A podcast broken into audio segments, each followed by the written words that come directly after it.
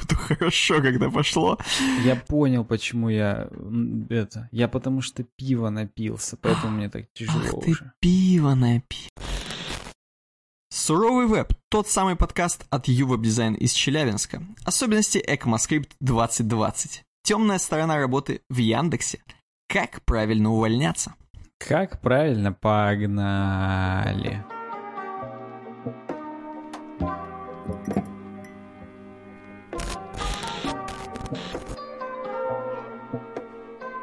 Я тебе могу сказать, мы уже много выпусков достаточно запис- записываем. То есть 230 выпусков плюс. И, Да, 233 всем привет. Ага, продолжай. Да, но если записывать каждый день выпуски, то мне кажется, что э, каждый день выпуск записывать, то это все, меньше года займет. Меньше, представляешь? Ну, если каждый день записывать такие выпуски, то, в принципе, можно без волос остаться. А те, которые останутся, седые, будут просто и все. Это достаточно не пикник, я вам скажу, уважаемые подписчики. Ну, я согласен, да. Вот. Но мы У меня нет, мы, настолько мы не пикник, что у меня- деле. У меня кровь из носа пошла настолько не пикник, прикинь. Прям на С камеру? эффектами сегодня. Да. Ну, слушай, это прям э, не это, антиреклама, так сказать, нашего подкаста. Сейчас все скажут, ой, все, этих стариков невозможно уже смотреть. Уже как бы... Ну, ты, Ну, тебе на там надо что-то сделать, какие-то Да я вообще... Да нет, я взять супер, я, я нормально сижу. Не, у меня рядом салфетки, я готов А, ко всему. ну всё, Но ладно. это я, не к этому, конечно, мне Ну, салфетки. не вот, да. Короче, всем привет, 233 выпуск, 4 июня у нас на часах, точнее уже 5, час ночи по Челябинску. Суровый веб называется наш подкаст. Вот, и да, меня Александр Гончаров зовут. Машу вам в ручки. В ручки Маш- машу. Меня зовут... Меня зовут Старик Давленич. Старик Давленич. Тоже в ручки маш. Или ты в ручки в нос кровью идешь. Уже бредить. Да. Ну Вот. Мы для вас сегодня заготовили несколько всяких прикольчиков, хороших темок. Вот. Начинаем, как всегда, с Apple, нашей любимой. И вашей Ну, это, ваш, любимой. это и ваша любимая, самое Конечно, главное. Самое конечно. главное, ваша любимая. Э, Начинаем со слухов. Я вот, честно, сегодня открыл MacRumors, просто думаю, что-нибудь свеженькое. И нет, ничего, ничего свежее 15 э, 19 точнее, мая не нашел. 15 года. Да. Ага. Смешно, да. А, Есть слух, что Apple выпустит Apple Glass. Соответственно, Так. Appleские умные очки. Вот. На фотографии выглядят как будто обычные очки. Ну, то есть реально, где здесь микросхема, где здесь камера. Неужели настолько инженеры Apple смогли как-то это все уместить? Хотя, ну, я так понимаю, что нету еще никаких даже рендеров примерных. Кстати, Ага. это даже прикольно. Давайте без спойлеров как-то. Как выпустят, так выпустят. Ну, Вот. допустим. А, да. Вообще, да, то, да. что на фотографии изображено, это, собственно, то, что будет. Нет, нет, Или нет, что это- это- я так понял, это просто вариации на тему. Ну, типа, просто представьте, что есть Appleские очки, и все. То есть никаких нету рендеров, никто не знает, как это будет выглядеть. Вот, но тем не менее уже предполагают, что будет 499 долларов. Вот, и, естественно, версии с диоптриями, как обычно, дороже. Это как, Так. знаешь, я себе, когда выбирал очки солнцезащитные, я выбрал себе оправу, все, типа там, все поляризованное, туда-сюда, там 180 баксов. А, кстати, версии с диоптриями 500. Сразу, то есть реально, от Ну, 180 сразу в космос 500. Ну да, Вот. линзы будут стоить до хрена бабла. А, вот. а если у тебя, не дай бог, какой-нибудь астигматизм или какие-нибудь смещенные там Ну, как не дай бог? цилиндры, Это там, легко, это это легко. Я себе это легко представляю. Вот, это сразу полторы тысячи. И колесики еще за тысячу долларов. Для этих. И футляр, футляр для них. И тряпочка для протирки еще за 500. Кстати, это идеи вам для мемов. Э, Люди, которые делают мемы про Apple. Э, Мне кажется, прям про бес- тряпочку это вообще гениально. Если еще не сделали, то как? Ну, так мне вообще, я не видел ни одного мема про Apple Glass. Как будто мы, только мы и Макрумор знаем про этот Ну, про видимо, эту это тему. сильные еще слухи, как я понимаю, и спекулейшнсы. М, Видимо, speculations, да, совсем. Ну, короче, Apple Glass, предполагаемое маркетинговое название, 499 предполагаемая стартовая цена. Вот. Э, Экранчики будут в обоих линзах. Интерактировать можно будет жестами. Я не знаю, жестами глаз или рук. ну, короче, как-то да. Ушей. А, естественно, очки будут зависеть от айфона. То есть они по Bluetooth спариваются, и без айфона они как бы не, это, не особо работают. Вот. Ага. А, ну, в раннем прототипе есть лидар, то есть, видимо, не будет непосредственно камеры, а будет только вот этот сенсор, который там расстояние меряет до, до этих, до предметов там и все такое. Беспроводная зарядка, ну это понятно, тут даже провод-то некуда воткнуть. Вот. А тут причем прям слухи-слухи, что э, в этом году осенью, когда iPhone будут выпускать, типа тогда должны были как One More Thing по Стивычу анонсировать. Mm-hmm. Вот. Но сейчас типа э, решили, что в, в марте 2021 будет. Ну, Хорошо. Это как на самом деле, это... И это все слухи по поводу Apple Glass, вот. И, ну да, тут сразу сказали, что, кстати, типа, а iPhone ивент, возможно, будет в октябре, а не в сентябре, и вообще там будет кризис, и какие-то будут только там к концу октября начинать предзаказы принимать. Ну, короче, это понятно, что тут будут определенные задержки из-за корона-тайма. Ага. Вот. А, вообще вот э, у меня есть еще что по этому поводу сказать, но я хочу тебе уже передать слово и спросить, вот какие вообще, что думаешь про Apple Glass? Насколько это как бы крутой девайс, по-твоему, нужен он, не нужен вообще? Чё, о чем думаешь? Какие-то я мысли думаю, что... стопудово возникли у тебя? У меня сейчас мысль такая, что мне кажется, что это то же самое, что э, часы. То есть вроде прикольно, но можно без этого жить до свидос. То есть я не, я не могу сказать, что без телефона можно жить. Э, не могу. Но я вот могу сказать, что можно жить без эм, AR внутри очков. То есть мне кажется, что это такой именно девайс чуть-чуть уже излишки, уже роскошь. Налог на роскошь. Э, вот. Мне кажется, что-то такое. Вряд ли это все-таки... То есть я-то сам в очках хожу, но, правда, не по улице, но, тем не менее, допустим, если бы я ходил в очках по улице, и у них были бы диоптры, еще это были бы Apple Glass, это было бы круто. Но это все-таки уже, ну, больше, чем просто очки. вот так. Ну, Точнее, я, я больше скажу, это больше, чем мне нужно в жизни вот э, сейчас. Хотя, возможно, если привыкнуть и, ну, действительно, ходить по дубльгису внутри очков, и не надо даже телефон доставать. Но, опять же, излишки чуть-чуть. Вопрос реализации. Можно сделать так классно, что все такие, блин, как я без этого до этого жил. Ага. Вот. Но шансов сделать настолько классно, наверное, крайне мало. Еще, ну, не те еще технологии. Гнущихся экранов-то Мы с тобой не знаем, сделали. с одной стороны. Ну, вдруг у них там что-нибудь припасено к 2021 Ну, это же не 2031. Ну ладно, не важно. Ни хрена, Меня, не 2077. Знаешь, э, да, вот не 2077, вот именно. Мне понравилось то, что ты подумал. Я вот об этом не подумал, между прочим. Ты сразу начал практически рассматривать. А у меня, знаешь, какая мысль первая возникла, когда это прочитал? А где Google Glass? Угу, А вообще, про них не то, что не слышно. Мне кажется, они оказались в какой-то момент в той помойке, где пишут, типа, проекты, которые закрыл Google. И там вот... Вот, вот. И я навел справки. Мне как бы не просто стало интересно, а я реально вник. И угу. угадай, где... Ну, ладно, я не буду мучить. В какой помойке угадай? да, на помойке. В 2013 вышел Google Glass, и те, которые Google Glass вышли, они... Блин, я так подготовился, что забыл. Сейчас и скажу. Они, короче, назывались типа как-то Google Glass Prototype Edition. Типа ага. того. Сейчас, секунду. Google Glass. Загуглю. Ну, подожди, они не вышли на рынок. Они вышли на рынок в тот момент, но очень маленьким тиражом, потому что я сейчас скажу, как они назывались, сука. Где это надпись? Сек. Давай, давай. Explorer Edition, по мне прототип. Explorer ага. Edition, типа для исследователей. Захотелось загуглить. Вот. И их вышло, соответственно, два. Их вышло два в 13 и в 14 году. Сейчас я точно, опять же, скажу. Секу. Ага, умные очки. Готовился. На Хоботе даже есть статья, то есть это как бы железячники рассматривали. Там еще с таким, с USB-шником, даже не с USB-шником на глазу, а с этим, это камера, с пачкордом на глазу. Ну это пачкорд, мне кажется. Чтобы, знаешь, вот так боком втыкаться в ноутбуке. Ну, типа, если Wi-Fi тупит, да. Да. Ну, про полторы тысячи, напоминаю, стоил Explorer version. Так вот, в 2013 году она вышла. Разумеется. А, вот. И, что еще раз? Долларов. Долларов, долларов, конечно, не рублей.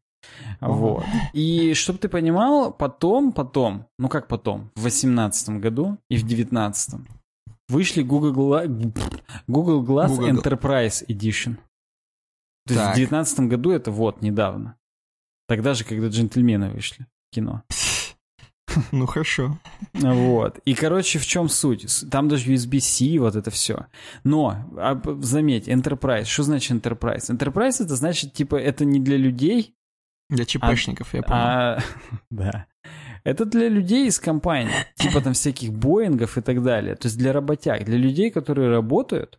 И им, видимо, чтобы им там на каких-то, я не знаю, кусках самолетов, которые они собирают, чтобы у них там AR как-то что-то простраивалось.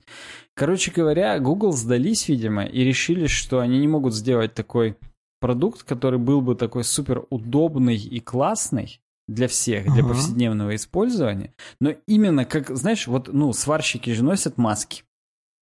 Ни у ага. кого это не вызывает никаких вопросов. Вот так и тут, типа, какие-то работники, там, типа, почтовые работники. Ну, там прям можно прочитать про Google Glass Enterprise Edition. Оказывается, это целое дело. Вот. Что просто люди в них работают. И, во-первых, и тиражи меньше. То есть, ну, сразу произвести там 10 миллиардов Google Glass сложнее, чем там 100 тысяч, которые нужны в Enterprise. Вот. Слушай, и, видимо, мне, шанс кому... обосраться меньше. Мне кажется, это идеально подойдет чувакам, которые в каком-нибудь красном и белом или в какой-нибудь другой сети магазинов заходят и фоткают продукты, чтобы у них в их магазине было дешевле. Ну вот видишь, вот тоже а, вариант. Мне кажется, или просто расставлять идеально. пиво. У них стеллаж, и на стел... ну, они в Google глазах видят, как должно пиво быть расставлено. И да. они просто, ну, как бы знают, что Сибирка слева, а Старый Мельник справа. Ну, это как-то дороговато, я, мне кажется, для сотрудников, которые пиво расставляют. Они Слушай, про- просто, по-моему, волятся сразу. и белого, я тебе скажу. Они ну могут ну, да. всех своих сотрудников оснастить, и еще нам останется. Поэтому тут как mm-hmm. будут разовые э, Apple, э, Google Glass и Enterprise выдавать на входе в красное и белое. Они зашибают, я думаю, дай бог, много. Ну, в общем, вот. То есть я такой думаю, интересно, а почему? Ну, то есть это же так-то, почему нету сейчас всех людей в э, умных очках? Но, видимо, не так это тривиально сделать э, такие умные очки, которые прям вот станут по-настоящему народными. Это как технология 3D в телевизорах. Мы уже с тобой это обсуждали. Она где-то mm-hmm. там была, пукнула, и в итоге mm-hmm. нет ее теперь. Вот так и тут. Интересно, у Apple получится или нет. У них, в общем, получалось взорвать, так сказать, рынки, например, рынок планшетов. Ни для кого не секрет, что планшеты, планшетные компьютеры были, были и до iPad. Но вот как да бы... нет, да и часы тоже. На самом деле, я вот так грешу все на часы, а в основном люди-то выбирают Apple Watch. То есть да, даже... конечно, конечно, что там, это ж... Это все из-за ПО. Просто ПО так классно написано, но так классно сочетается, все там спаривается и так далее. Хорошо, ну, когда да. классно спаривается. Вот, да поэтому... и, и подожди, и эти ну, AirPods, пожалуйста. Именно пожалуйста. Спасибо. Да. И AirPods. Причем AirPods, я тебе скажу, более э, жизненно нужный девайс, чем Apple Watch. Ты прав. Если взять всю линейку да, Apple, то менее нужный, чем Apple Watch, это, наверное, HomePod. Но про него ты ну, скажешь ну, сегодня. Будет. Ну да, это вообще какое-то говно. Ну вот у меня, не меня очень есть, кстати, что потом про него добавить. Вот, я ну, тоже хорошо, да. Э, с канцелярией, когда советовался, мы не случайно включили темку с HomePod, есть микроистория. Ах, это канцелярия. Ну ладно. Ну вот, да. Короче, Может, вот. просто у кого-то в канцелярии стоит HomePod? Да если бы. Ну ладно. Посмотрим. Уже именно так тебе Ну, посмотрим. Именно посмотрим. Может, поставим к нам в канцелярии HomePod, почему бы и нет. Об этом, ага. собственно, как раз эм, будет моя ремарка. Ладно, неважно. Об этом Эх, увидите скоро уже. Не переключайтесь. Хорошо. В общем, Apple Glass. Ждем, посмотрим. Удивят, не удивят, как это будет выглядеть. Ну, тут просто реально. Чем, если это громоздко, это уже не стильно. И ходить в этом постоянно, это будет нелепо и тупо. А если не громоздко, то, ну, там, какой там функционал может быть? Короче, реально, посмотрим, как выйдут из положения. Видимо, ага. будет просто полторы тысячи стоить и тысяча рублей с футляр. Ну, а за эти деньги уже можно как бы сделать красиво и классно. Видимо, как-то так.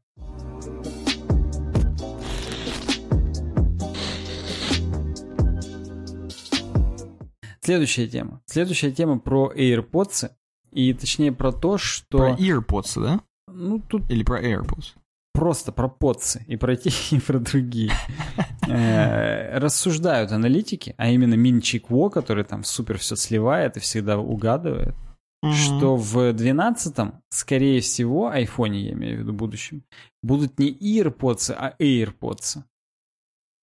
Ни хрена себе. Да, то есть... вы- Дороговато как. э, Ну, слушай, дороговато, не дороговато, а если мы посмотрим по статистике, то во втором квартале 2020 года продажи AirPods упали на 50%.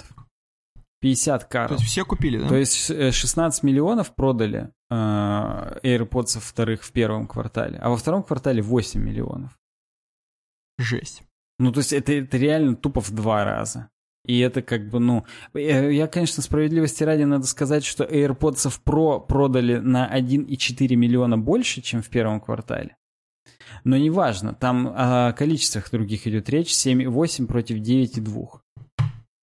Вот. Хорошо. И, соответственно, прогнозируют, что чтобы поддержать на должном уровне распространение AirPods, их будут вкладывать, вкладывать в 12 Ну и, видимо, они уже произведены, ну, там, где-то в загашниках, но в фоксконах на складах лежат. И надо Ага. как-то реализовать, и вот это все. Поэтому их вот будут подкладывать туда. Видимо, и AirPods не произведено. Или их катком будут давить по этим, по санкциям, по санкционке. Чтобы только не это, не раздавать и не продавать. Вот. Короче, посмотрим. Здесь как бы вопрос к тому, что э, AirPods, например, их же тоже надо заряжать с кейсиком. И как Ну да. делить одну зарядку-то с айфоном? Или типа два провода зарядных вкладывать? Да это как-то уже вообще жирно начинается. Вот именно. Или Я бы на Apple месте должны Apple, знаешь, выпустить делал? беспроводную зарядную все-таки вот эту станцию, чтобы все тупо в кучу туда кидать, и пусть заряжается. Не, я бы на месте Apple делал, знаешь как? Ну. Клал бы просто один AirPods. AirPods, Мгм. все, точка. Да, и колесики к нему докупаешь вместе со вторым AirPods, и этот профит. Тогда И- точно пойдут, точно пойдут покупать. Ну, типа, у тебя половина есть, вторую купил, еще эту Хо- доп-станцию. Хорошая стимуляция продаж, да. Или без кейса их положить. А кейс докупай Да. иди. А на одном, Ну, за типа, одного заряда тебе хватит они чуть-чуть там Понравилось? заря- Иди да. Э, Да. Хорошо, что Тим Кук не слушает нашу подкасту. Потому что это идея для стартапа прям стопудовая.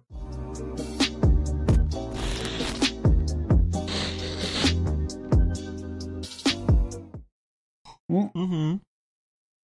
Сегодня у нас такой достаточно флешовый выпуск про Apple. Вот, но мне почему-то кажется, что вот надо как-то его чем-то пере это, перебить, Перебить? немножечко. Ну, как-то вот Легко. Apple, Apple, Apple у нас обычно, да, три в ряд. А тут надо вот, чтобы не было три Смотри. в ряд, чтобы комбинации не было. Я сейчас дожую, и я знаю, что у тебя спросить. Вот реально. М, Да. Ну, вот, во-первых, тебе приятного аппетита, да. А во-вторых, я тоже, мне как-то вот я чувствую, что ты у меня прям спросишь. Слушай. Что-то про работу, скорее всего. Я как раз на этой неделе мне новый проект нашли на работе. Да. Я прям вспомнил все свои навыки рабочие. И я Вот даже мне интересно. Да, ну-ка. Да, мне вот интересно. То есть мы с тобой тут разговариваем. А где, собственно, ты вот тут научился такому? То есть вот, ну, куда можно зайти, где можно научиться там на JavaScript писать? Именно писать. Слушай, где я взял, там уже нет, во-первых. А во-вторых, в принципе, я слышал, что есть такое место, как. У нас вот Так. в офисе работает студент. Вот. Я, Артём. я тоже, кстати, слышал такое. Я тоже слышал. Слушай, да мы с тобой уже в нашем подкасте про него говорили. Но просто то- они настолько выросли за это время, это сейчас даже не шутка. То есть, да и до этого все было не шутка, в общем. Но и тем не менее, Ну. они за год, который мы их не видели, так скажем, они очень слышали. сильно выросли. Вот. Но у меня на подкорке это отложилось про них. Поэтому, повторюсь, у нас в офисе есть студент Артем, который сейчас защищается непосредственно. У него там как раз что-то типа по этим, по локальным сетям диплом. И вот он мне Мгм. потом сидит и говорит, Сань, вот это все, конечно, хорошо, я закончил институт, там вот это все, получил какие-то базовые знания, научился учиться, как это принято говорить.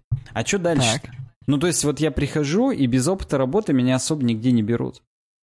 Я ему говорю, знаешь, Артем, Ну, я говорю, вот ты вообще, ну, как бы в какую сторону больше смотришь там? Ну, там, программирование, какой-то дизайн или что-то еще. Ну, то есть понятно, что он хочет в IT быть, просто, ну, он профильное образование получил в конце концов.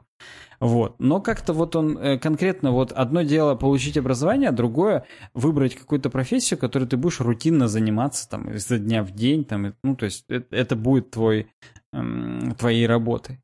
Вот. Он говорит, ну, слушай, я не знаю. Я говорю, ну вот зайди на бокс, посмотри, там, в принципе, много разных курсов. Вот. Тут прям, когда заходишь бокс, есть сразу, вы выберите направление. Программирование, дизайн, маркетинг и управление. Вдруг он управленцем хочет быть. Мы так хоп, оглянемся, а он у нас в офисе директором станет, внезапно будет нами управлять. Это вряд ли, конечно, но тем не менее.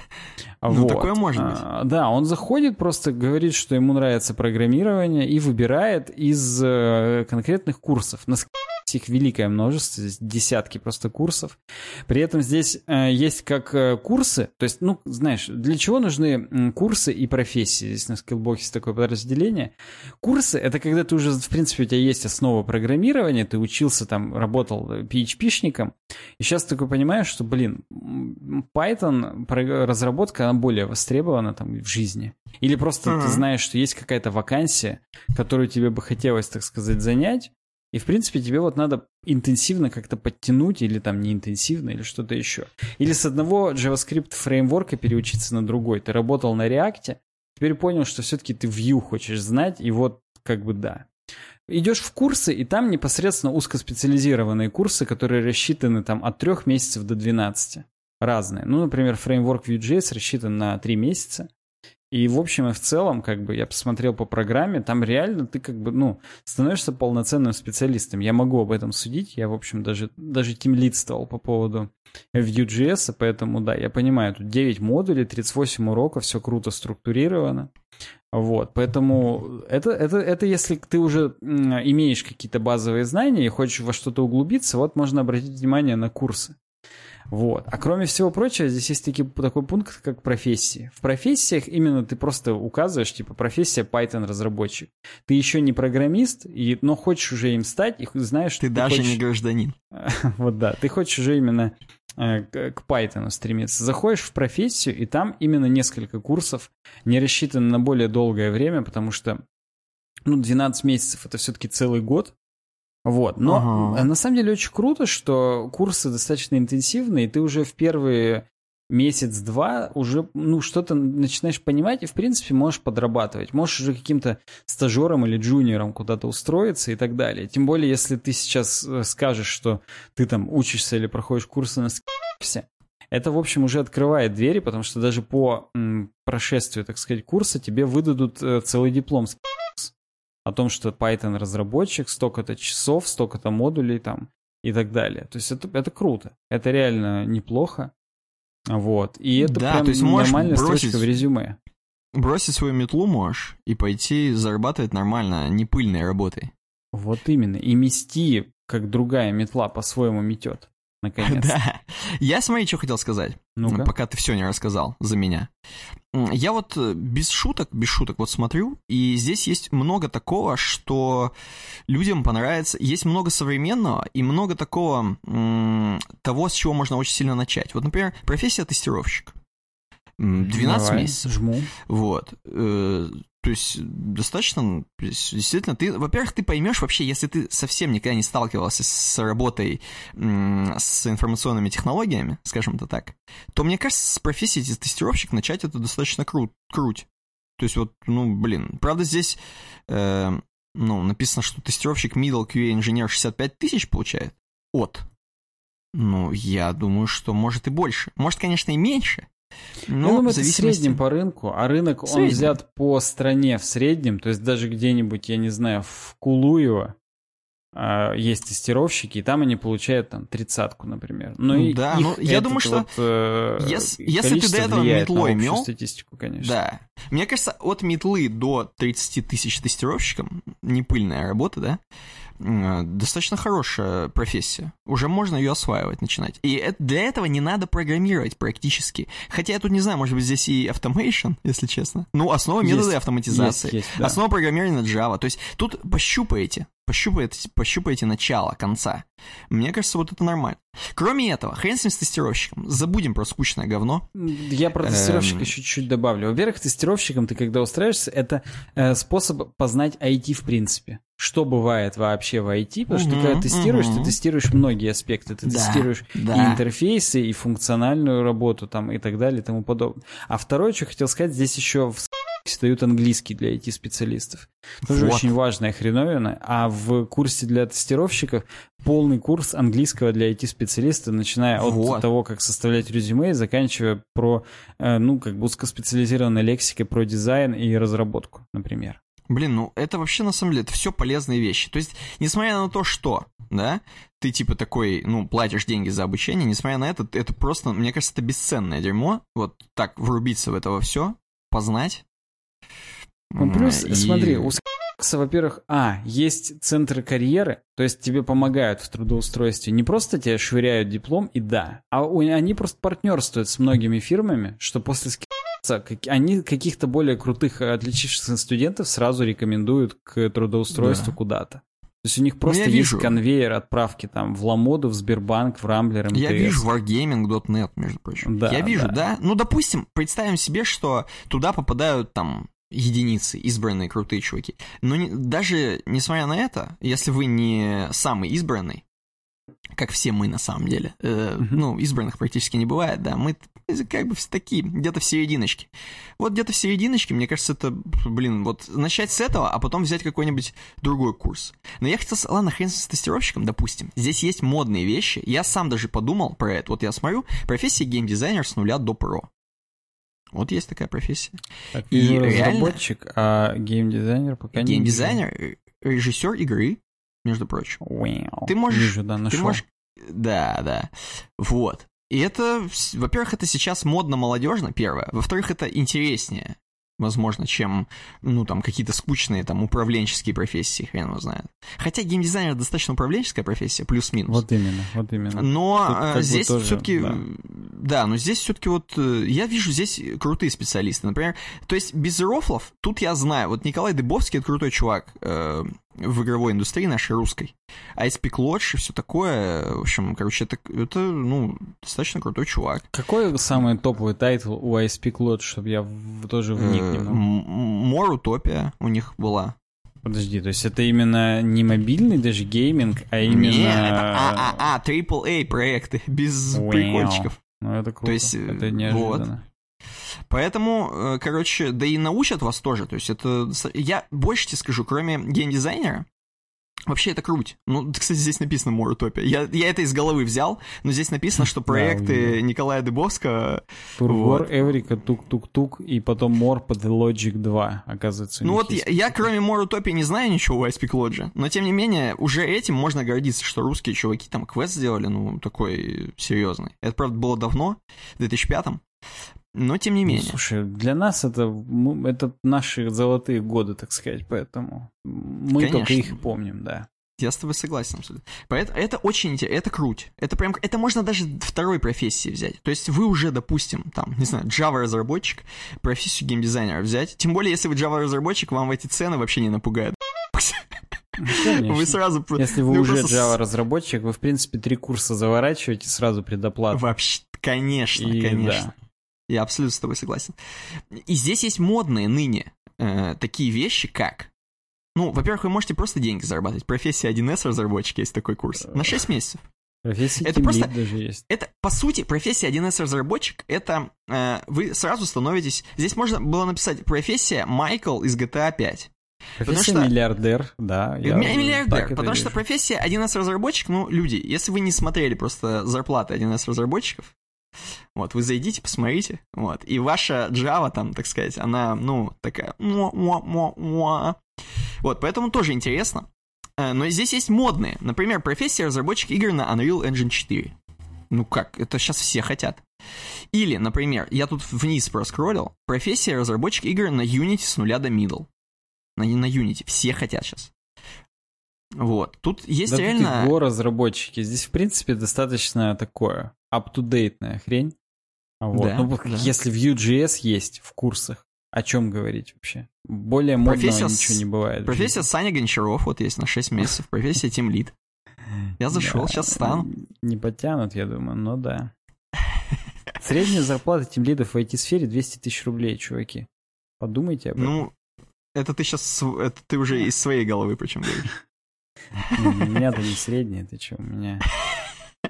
Ну да, у тебя... Ну, кстати говоря, стоит всего 69 тысяч. То есть дешевле, чем геймдизайнером стать. В два раза. Тим лидом. Да А там сейчас профит? еще 100 миллиардов акций. Первым там Ну да. скольки-то студентам, там, ну, короче, тут, э, тут, тут много акций. И тут еще, если даже вы берете к- ту профессию, которая на два года, первый платеж надо совершить всего лишь через полгода. Да, кстати. Ну, то есть кстати, вы да. первые полгода вообще бесплатно это изучаете, и, в принципе, уже можете там подколымить, скопить, и рассрочки здесь тоже есть. Поэтому задумайтесь по. Вот. Я, в принципе, теперь всем рекомендую, кто меня спрашивает, где-то как-то что-то может там подизучать, как-то вникнуть туда-сюда. Ага. Вот. Я считаю, это самый простой способ нынче войти в IT. Простите за эту избитую фразу, но она здесь как нельзя кстати. Да хочется самому изучать. Вот тут такое все интересно уже, знаешь. Я причем, я, ну, вы- вам покажется, что я смеюсь, но вот действительно я смотрю и классно. ISP Lodge. Геймдизайнер с нуля до про. Я, я, я, я закладку себе сделаю, возможно. Ну, в смысле, я имею в виду в браузере. Ну, начинается. прикольно, что ты именно на это позарился, так сказать. Потому что я вот позарился на го разработчика все-таки. Ну, тоже И- хорошо. Тут Node.js есть, кстати. Нода. Тебе не нужна? Ну, ноду я уже знаю. На ноду я бы преподавать. всё мог, знает, а? говорить. А что Ну ты вот... тут- Ты, может, что-то вообще не знаешь здесь? Специалист по кибербезопасности, может, ты? О, Всё я, знает, а? конечно, историю сегодня про кибербезопасность такую мог рассказать. Но я просто там нечем хвастаться, поэтому я не буду этим хвастаться. Но нормально мы сегодня кибер... брешь в кибербезопасности пробили. Такую Пробили? прям классную. Ну Ладно. Всем э, предлагаем пройти по ссылке в описании, заценить скиллс. Это, это круто. Просто как Да. минимум для расширения кругозора. Вы себе закладку заложите в браузере, а там уже Да. вернетесь, когда на дне окажетесь и вспомните, что есть ребята, которые вам руку помощи протянут.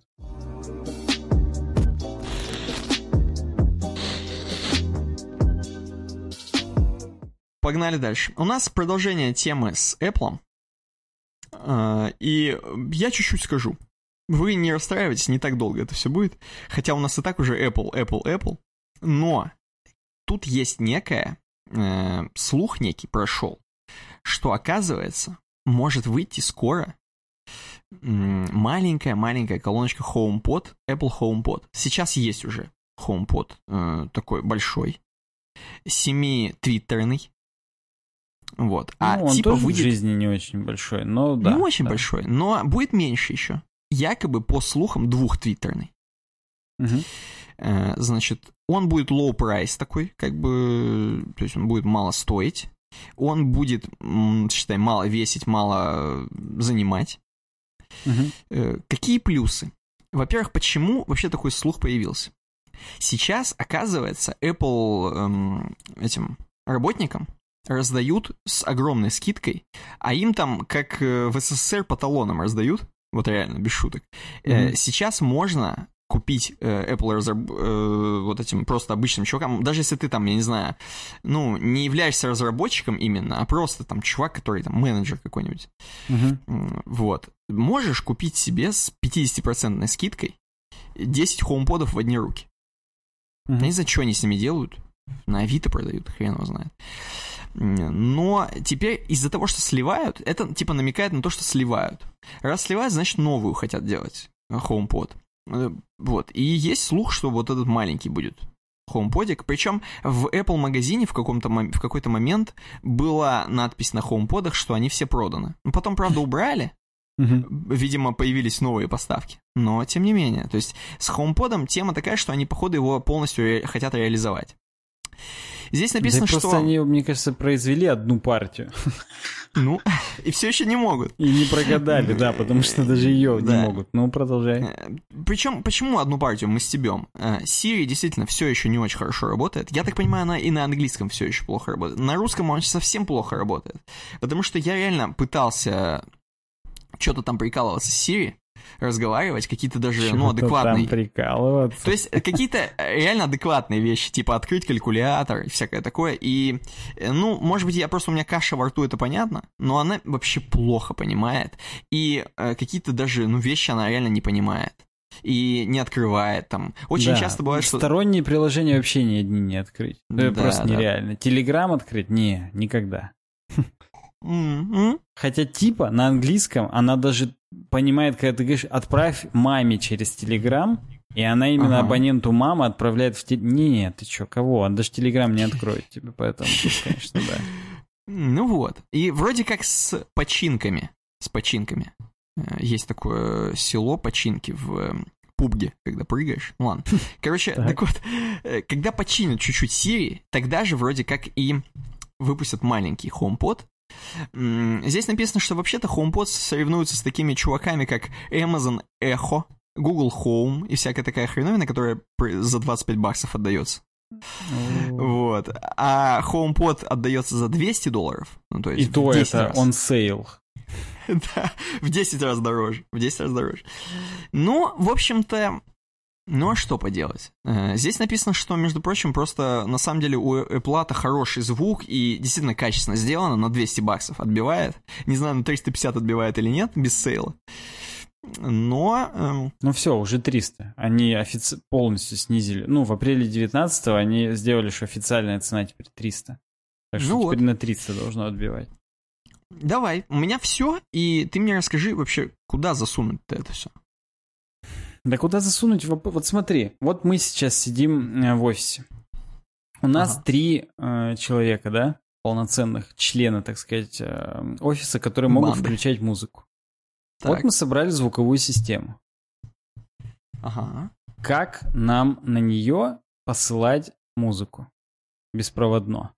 Не подходить в джек втыкаться, По а беспроводно. Bluetooth на JBL колонку.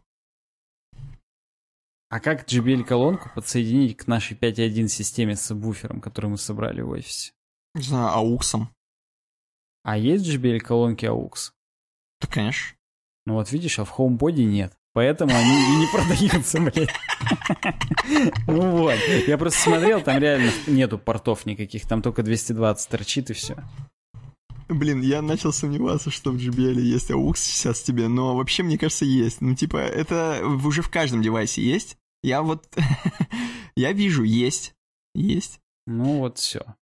вопросов нет. Ну смотри, опять же, почему этот вопрос? Можно так-то на Алиэкспрессе купить просто Bluetooth модуль, который, ну, в котором только Да нет, можно торчит. самому вообще спаять. Можно Raspberry Pi подключить. Зачем? Вот. Почему Bluetooth модуль с AliExpress это не вариант? Потому что мы с тобой уже в этом подкасте разбирали, что Bluetooth говно. И нету единого кодека. Да. И будет так, что надо купить тот, который с AAC кодеком. Тогда с айфонов будет классный звук, а с андроидов будет говно звук. Да. Либо наоборот, купить такой, который с андроидовским кодеком, но тогда с айфона будет говно звук. Плохо. Так. Мне, Плохо. я, и потом я сижу и думаю, ага, я могу, короче, поставить туда свой ноутбук, включить там iTunes, и с, с айфонов, с приложения Remote, ну вот этот Apple пульт, э, выбирать Ага. просто треки, ставить как бы и все. Хрен-то там. Через приложение Remote нельзя в Apple музыку зайти. Можно только в медиатеку локальную зайти. И я такой думаю, блин, нужно какое-то устройство, которое будет Apple музыку ловить. То есть, типа, какая-то хрень, в которую ты можешь э, беспроводно с телефона на ней выбирать Apple музыку. Я, короче, понял, что нам в офис нужен Apple TV. Чтобы Apple TV воткнуть HDMI в ресивер, из ресивера звук развести по колонкам и какой-нибудь поставить мониторчик, чисто чтобы на нем Apple TV было, и вот с Apple TV включать Apple музыку. Более дешевого варианта я не придумал, как э, отправлять всем троим. Ну, то есть Ага. е- можно есть еще этот Яндекс Алексу купить, или как она там, Алису. Вообще, а у вас у всех Яндекс айфоны? Музыку. и как бы вот, и все, и там включать тогда. У вас у всех айфоны, да? Ну нет, ну у Сани Бушуева Android, но неважно. Ты же понимаешь, ну, что если это Apple TV, то приложение пульт для Apple TV есть на Android. Ага, ну да, да и у Apple TV просто есть пульт. Ну, то есть там можно просто взять пультиком и пультиком выбрать там э, сегодня мы это слушаем, а завтра это. Ну просто какой-то, ну, или я не знаю, просто банку туда поставить с iTunes. Но тогда, опять же, беспроводную это никак нельзя сделать. Это надо к банке подходить и на ней включать физически. Это уже mm-hmm. тоже неохота. Угу. Я тебе что хотел сказать? Да к тебе легко это сделать. Смотри, ты себе ну купишь новый э, телевизор со Smart TV и отнесешь свою Apple TV приставку в, в офис.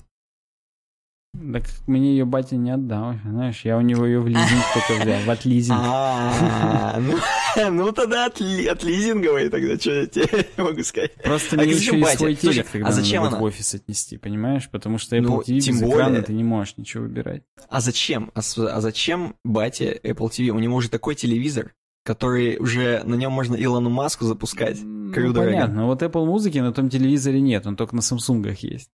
Короче, я пока не понимаю, какого хрена, как выйти из этого положения. Ну... Я, я гуглил, я не... Вот реально, сделать так, чтобы был, был компьютер, даже вот если был просто компьютер с э, iTunes, было бы как-то беспроводно на этом iTunes включать Apple музыку, но нет. Через приложение Remote можно только включать этот. Самое идеальное это купить э, охреневший этот музыкальный центр с поддержкой AirPlay. Тогда ты просто так. в любом айфоне вместо наушников выбираешь, ну типа там, наш супер муз-центр вместо колонок. И он тупо сразу на колонки отправляет и все. Правда, это тоже типа по Bluetooth. Но может быть AirPlay это все-таки Wi-Fi технология, и она как бы и кодеки все нормально поддерживает и так далее. Хочется верить, что это более высокоуровневая хрень. Что это не просто по Bluetooth отправил и все, а это именно как-то умно. Потому что там же целый протокол AirPlay там, туда-сюда. Ну да, да, в тачке ну. ездить можно. Вот, тогда нужен какой-то усилитель и ресивер с поддержкой AirPlay, на который ты посылаешь сигнал, а он уже красиво разводит на 5.1. Вот такая хрень нужна. Вот HomePod это не такая хрень. Я к тому, почему эту тему взял, что им бы вот такую хрень придумать. Чтобы ну, акустические системы классные э, в Apple музыкой снабдить. Ну, ты еще что-нибудь посоветуй, что им еще надо придумать. Я просто сейчас вот введу прямо при, при подписчиках. Speakers with AirPlay 2 support. Что там сейчас будет? List of AirPlay 2 support speakers 2020. Ну и тут всякие Bank Olufsen Bose есть, Libratone, Marantz. Это фирмы звуков. Sonos, Naim какой-то, Denon, Deviolet, Kef и все. Тут какие-то супер крутые типа фирмы. Ну ладно, Marantz я слышал. Bose, естественно, слышал, а всех остальных я даже и не слышал.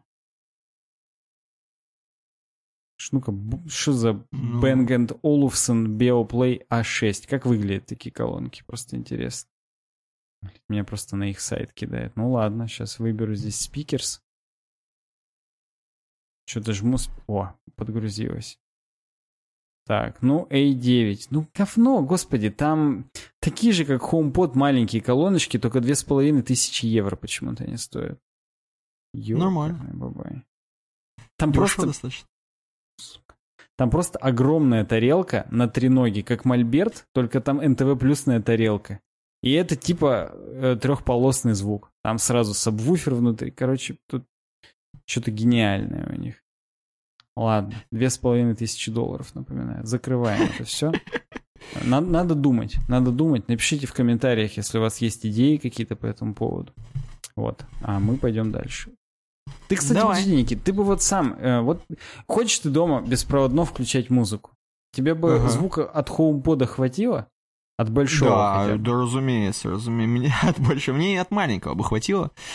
Вот. Но, ну, без шуток. То есть, как бы, большой, я подозреваю, он реально хреначит. Вот. А мне да зачем? То есть, для на нано-квартир для наших, мне кажется, маленького за глаза. То есть, так, чтобы он, ну, чуть-чуть дал. Чисто смуз джаз какой-нибудь дал? типа? Да, да, да, да. Такой чистенький, чтобы звук был.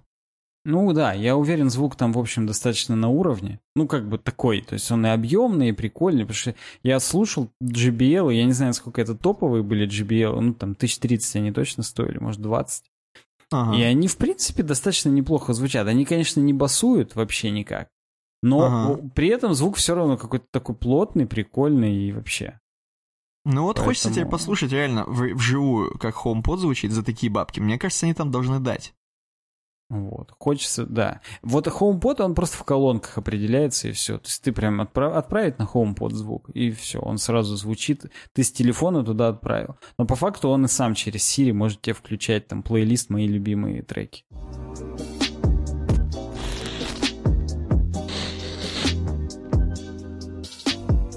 23 мая 2010 года у нас э, была годовщина десятилетия выхода последней серии сериала «Остаться в живых», он же «Lost». Ты... эм, Давай. давай, я буду спрашивать. Точно, уже спрашивал, но спрошу последний раз. Хоть сколько-то ты смотрел вообще или нет? Или полностью мимо тебя прошло? Ну, можно сказать, что полностью мимо меня. Все, что я смотрел, это по Первому каналу. Мгм. Какие-то куски, обрывки из отрывков. Все, что я знаю, это там играют э, люди из э, из «Властелина колец» и из «Хоббита». Мгм. Вот, это первое. А кто из Плюс я «Хоббита»? знаю... Из «Хоббита» Эванжелин Лили, она же А, эльфийку она играет. же в «Хоббите», да-да-да. Да. И кроме этого, кроме этого, я еще знаю, что они там постоянно какие-то интервью дают, сидят. В смысле, до сих пор? Или, или ты про Не, сюжет? не, в фильме, в фильме, в фильме. То есть там Ага. какое-то что-то все перекликается. То они на острове, то они интервью дают. Вот. Ну да, там начиная с какого-то сезона есть такие моменты, да. Вот, какие-то я вообще не понял. И еще, к сожалению, я знаю спойлер. Я не знаю, ну, надо ли нашим людям говорить, 10 лет прошло с финала. Но я знаю, Предлагаю что... сказать, не страшно уже. Да, я, я знаю, что еще, что... Спойлер, что они в конце все умерли, это типа просто разматывание, как бы... Ну вот ты такого. неправильный спойлер, знаешь, они не умерли. Опа. Главный спойлер это то, что остров это чистилище. И те, кто э, доказал, что у них чистые души, они спасаются. А те, кто нет, те умерли на протяжении, собственно, сериала. А, ни хрена, ну хорошо. А кто в итоге... Ну, там Ну. ну, где-то 6-7 человек в итоге выжило, самых главных героев. Ну хорошо, давай так, из «Хоббита» выжили? Не, нет. Ну, А Эванжелин «Властелина Лили, колец»? да. А Доминик Монаган нет. А он там какой-то наркоман, да, играет? Он играет наркомана, но он до хрена искупил, и он потом пожертвовал там собой, но все равно отъехал. Он там, когда они все тонули, он там спас их. Вот. Ага. То есть, в принципе, он, он типа... Ну, короче, он, он, конечно, не выжил, но он типа крутой. Вот. Ну, но хорошо, тогда он там ладно. героинового наркомана вроде играет. Ну, в- в- вроде, в смысле, вроде героинового. Не помню, какого именно. Ага. Я тогда еще не так сильно в этом разбирался. Поэтому, как бы, да. Так, хорошо. Ну давай продолжаем. Причем достаточно натурально играл. Там именно каждый раз э, гру- грустили, когда он с э, это срывался, Кололся? так сказать, всякий раз. В Хорошо. общем, да, э, Никита кинул новость на ДТФ о том, что вот да, что, ну, как бы, случилась годовщина десятилетняя, и типа, давайте вспомним как, вы довольны концовкой или нет. Давай так, я сразу от себя скажу, что я доволен, и сразу был доволен. То есть, ну, вышел, как мы видим, в 2010 году был финал, то есть мы уже учились не в школе, но с моими школьными Мгм. друзьями мы еще поддерживали отношения. Вот, тусили там неодно- неоднократно. И в общем и в целом э, обсуждали очень сильно это все дело. И из всех я один был доволен финалом. В основном все наблевали до свидосно очень сильно. Примерно как сейчас с «Игры престолов», но как бы э, может, может и больше, а может и меньше. Понимаешь, это был первый большой наблев от сериалов, я бы вот так это назвал. Хорошо. Потому что это был очень контровершил финал. Но смотри, сезон всего было я бы, слушай, шесть. Я бы сказал, что у клиники тоже контровершал. У них последний Слушай, сезон э, контровершал. Давай так, да. Это просто... Это факап того, что девятый сезон, он не нужен. Он, кстати, я удивлен, что ты досмотрел в итоге. Да, я полностью. Ну, девятый я не помню. Вот. Ну, девятый он смотрен, там 10 или 9 серий. То есть он именно его на полпути письку спрятали просто и все. Да, да, там, ну там плохо прям что-то вообще. Э, Там да. надо было прятать, реально. Вот именно. И, короче говоря, здесь 6 сезонов. И это, кстати, сравнительно немного. Ну, то есть, условная да. теория большого взрыва 12. А по сколько серий? Э, По, по сколько? Да. Ну, по-разному. Там где-то 13, где-то 20. А по сколько минут? По 40. Угу, угу, угу. Ну, Ну, это считай, как как... «Игра престолов». А, кстати, «Игра престолов» сколько сезонов?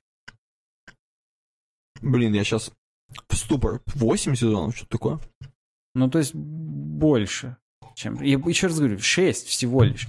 Несмотря на то, что это был первый сериал, на который мне мой батя сказал, не, ну такая тягомотина, я столько серий смотреть не могу. Потому что, ну, это все равно объективно достаточно дохрена, уч- учитывая то, что это во многом был первый сериал.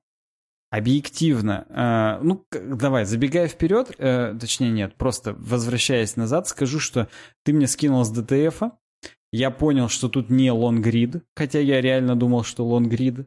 Пошел в комментарии, увидел, что все думали, что будут лонгрид. И написали чуваки, что на Disgusting Men ах вышел как раз лонгрид. Ага. Смешно. Там классическая гифка, где Джек лежит, а, от него идет наверх камера, и хоп, собака просыпается.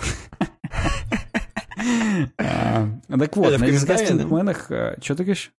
В комментарии я вижу, вижу. Да, да, да. На Disgusting Мэнах вышел как раз Лонг Рид, и тут Лонг Рид не столько про сам сериал, здесь они реально без спойлеров все написали. Вот. А Лонг Рид про то, что Lost вообще дал индустрии. Причем всей индустрии. Как индустрии создания сериалов, так и индустрии потребления сериалов и как бы вообще вот этому всему. Потому что это был первый настолько глобальный дорогой сериал. Ну, то есть там немыслимые какие-то миллионы долларов реально за сезон и за серию. Ага. Такого, ну, такого не делали. И реально, канал ABC, на котором вышло, он бу- бустанулся в тот момент достаточно сильно. Вот. И даже такие сериалы, как, э, ну, именитые, как Доктор Хаус, например, да, они были созданы в противовес Лосту, чтобы, типа, сбить рейтинги Лоста и переманить людей. Ну, короче, то есть, если бы не Лост, не было бы очень много чего. Мгм. Вот. Кстати, чтобы ты понимал, Лост, Лостом занимался изначально Джей Джей Абрамс. Ну, хорошо, хоть изначально только. Согласен. Потом его своротили на миссию невыполнима, на Ну, новую трилогию или там на Ну. новые еще 100-500 фильмов. Он Ну, любит вот. это дело, прийти в ну, уже существующую франшизу и Ага. э, порыться там, так скажем. Вот. И, короче говоря, поэтому он там понаписал сценарий, там пообсуждали они, и потом он ушел от дел. Но в итоге он как бы всегда значился типа там создателем и так далее. Вот. И в итоге э, та концовка, которую, которая вот явилась, так сказать, концовкой шестого сезона, это на самом деле была черновая концовка, которую они писали, когда еще не пошел вообще первый сезон. И они такие, блин, если шоу завернут, то вот такая будет концовка. И, короче, они потом в итоге так разматывали, разматывали, разматывали, так наматывали столько вопросов всяких мистических, прикольных и так далее, что они просто потом физически не смогли это нормально размотать и просто въебали первую концовку, которая была, что типа, а, это все на самом деле просто чистилище, говно там и так далее, и души там, и все. Хотя по факту там очень много science fiction а крутого прям такого было, что если бы они это реально прям по полочкам каждый пункт размотали, то могло бы аж прям это, холодок по спине пробежал от того, типа, как круто, масштабно и так далее. А тут хоп, они просто... бррр, Это, кстати, все там говно привиделось. Типа того. Так, погоди секундочку, одну секундочку, погоди, сейчас. Гадю. Так, готов, давай, продолжай. Попробуй вспомнить, что я говорил. Ну, в общем, наматывали, наматывали, и в итоге не смогли это размотать, потому что Ну там да, такое уже придумано. размотать, что- в итоге это все прибредилось, как бы, и достаточно тупо. Но опять же, Не, погоди, опять же, я вот в тот А- момент был молодой, когда я это все смотрел. И я не мог, я, я в, в тот момент, да я как бы и сейчас особо так не думаю, но я и в тот момент себя не считал умнее э, сценаристов, что называется. Ага. И не было такого, да вот, да лучше бы сделали там вот это, это». Я так никогда не думал, просто потому что, блин, ну раз сделали, значит каким, какая-то у них была причина так сделать, и значит кайф. Типа такого. Вот. И да, повторюсь, много дало для индустрии в целом. И в том числе, например, вот этот проект «Городские пижоны» на ОРТ, он Так. начался именно с Лоста в тот момент. Ага. И с Лостом у них было реальное партнерство.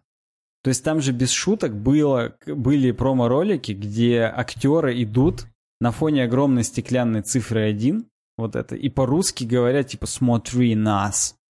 Ну, типа, вот Ага. такого. Я понял, да. Это Я прям такое видел заключили контракты с ними, и это как-то даже интересно. Ну, представь, это же заморочиться надо там. Это все как-то прям... А, Я, я считаю, это, это мне тоже в тот момент добавляло, типа, блин, это стопудово надо посмотреть, потому что кайф там и так далее. Кстати говоря, если бы не Lost, не было бы вот этой студии Lost Film, которую мы все знаем, пиратской. А, нифига. вот. И всех ее переводов, соответственно. Сейчас Lost Film переводит все. Даже вон «Лучше звоните Солу» топовым переводом считается Lost Фильмовский. То есть это тоже все появилось только благодаря Лосту. Потому что э, не хотели ждать, когда выйдет на русском, и как бы выкладывали там, и до свидос. Не хотели ждать, когда выйдет официальный перевод, целую неделю он там выходил. По-моему, начиная с пятого сезона, э, премьерные серии выходили через неделю после, ну, то есть, условно там, э, в, четверг вышло там, в Америке, и в следующий четверг уже у нас на первом показали. Вот чтобы вот эту неделю не ждать, Lost Film как раз вышли, там выпустили. И вообще на Lost Filmовских форумах очень много как раз споров на форумах было по поводу там того, а вы заметили, что тут там на 15 секунде там у него на трусах была там был такой-то логотип. И этот логотип как раз это логотип Dharma Initiative, который тут в бункерах там и все. И там реально именно расставляли эти штуки. То есть это не то, что там фанаты уже бредили и придумывали всякую хрень. Нет, там на полном серьезе это было типа умышленно все расставлено, оставлено и так далее. То есть это огромная такая комьюнити хрень, когда каждую серию реально ждали и так далее. Тем не менее, официальные рейтинги, кстати, от сезона к сезону были все хуже и хуже. То есть вот и тут реально Disgusting Manage пишут, что типа вот э, людям не нравилось там, что они так тупо там раз- не разматывают там ты ты ты ты ты. Я не знаю, я настолько это смотрел с горящими глазами, тоже там ждал каждую серию и так далее, что вот тот факт, что там кому-то что-то не понравилось, это как-то мне даже сейчас это нелепо читать, несмотря на то, что я бы сейчас тоже, может быть, что-то дропнул от того, что мне там не понравилось, как размотали, Мгм. про Lost я бы это в последнюю очередь сказал. Вообще, про- после прочтения этой статьи мне захотелось пересмотреть, потому что я его только один раз смотрел. То есть, если клинику я реально три раза там пересматривал, то Ага. вот Lost я смотрел только один раз, хотя там, в принципе, есть что посмотреть. А с учетом того, что здесь всего шесть сезонов, всего шесть сезонов. Ну, то есть, без шуток, как бы бывало и Ну, больше, да, да? У теории бывало. как раз 12 сезонов. А, ну у теории серии в два раза короче. В принципе, ну, там по то и 20 выходит. серий просто, по 23 серии. То есть, Ну, ну, а тут типа, по 10, и они в два раза длиннее. То есть тот же хронометраж. Ну, по идее. Не, ну все равно в два раза больше получается. Почему? Ну, не в два раза больше, подожди, математика. М, Ну, Шесть сезонов либо теории, 10 серий это... по 40 минут, либо 20 серий по 20 минут. Это одно и то же. Ну вот, то есть 6 сезонов теории равны 6 сезонам Лоста. Правильно я понимаю? Понимаю. Ну да. Ну да. наверное, да. Сезонов-то все равно в два раза больше. да. Ну вот.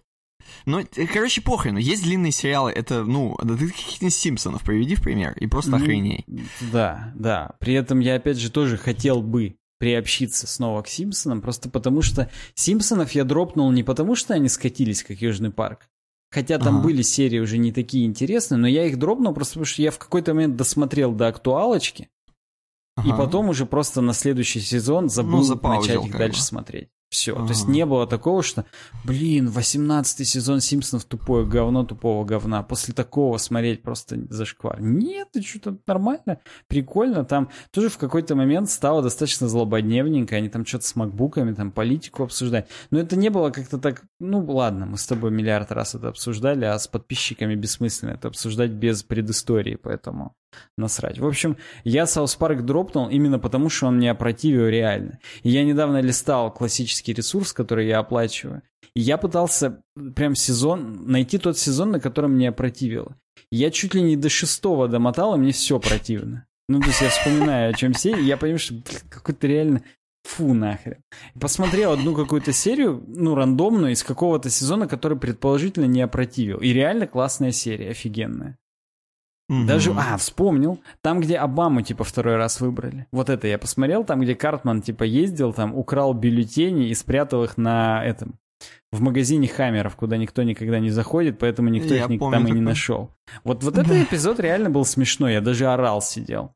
А это, это и это реально уже давно было, потому что, ну, когда Обаму там второй раз выбирали. Хотя, может, и не так давно. Лет восемь, наверное, прошло. Ну, короче, Ну, достаточно давно, чё, ну. ну вот, вот тогда еще было норм, а после этого уже какая-то хрень пошла. Даже уже iPad многоножка уже тоже говно. Ну ладно, неважно.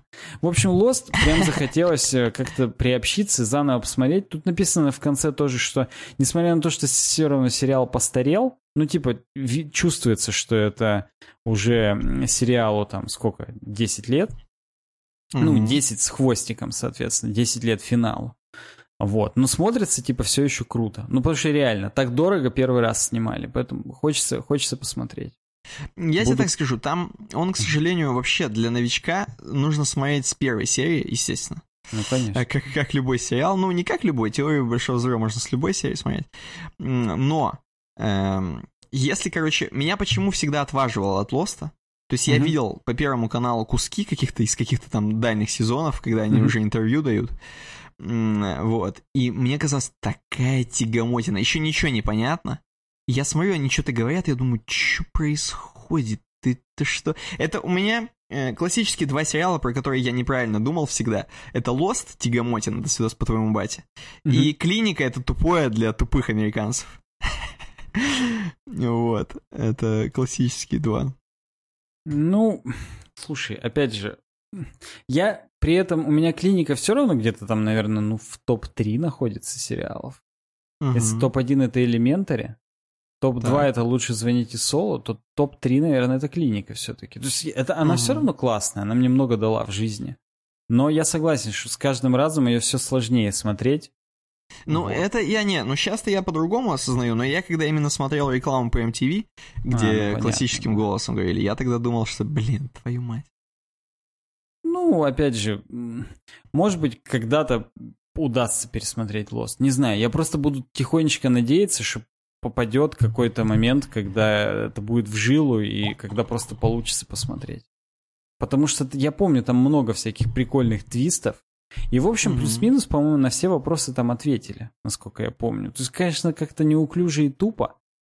Но, в общем, ну вот, вот хочется еще раз это как-то более осознанно глянуть. Потому что тогда я был просто, ну, ребенком, и на это так смотрел, типа, а Типа, что классно. А сейчас, может, уже и не так было бы. Ну, короче, круто, круто. Надо будет э, заново причаститься.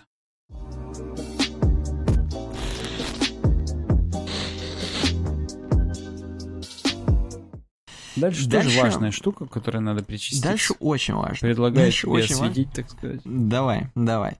Я расскажу просто, что по старой традиции, с хрен знает какого выпуска, я не знаю, наверное, выпусков 200 с нами, вот, вот без малого 200 выпусков с нами этот э, партнер, спонсор, и как еще сказать, я не знаю. Э, SmartTape. uwdesign.ru slash smarttape. Заходите, регистрируйтесь по реферальной ссылке. Э, Нам будет приятно.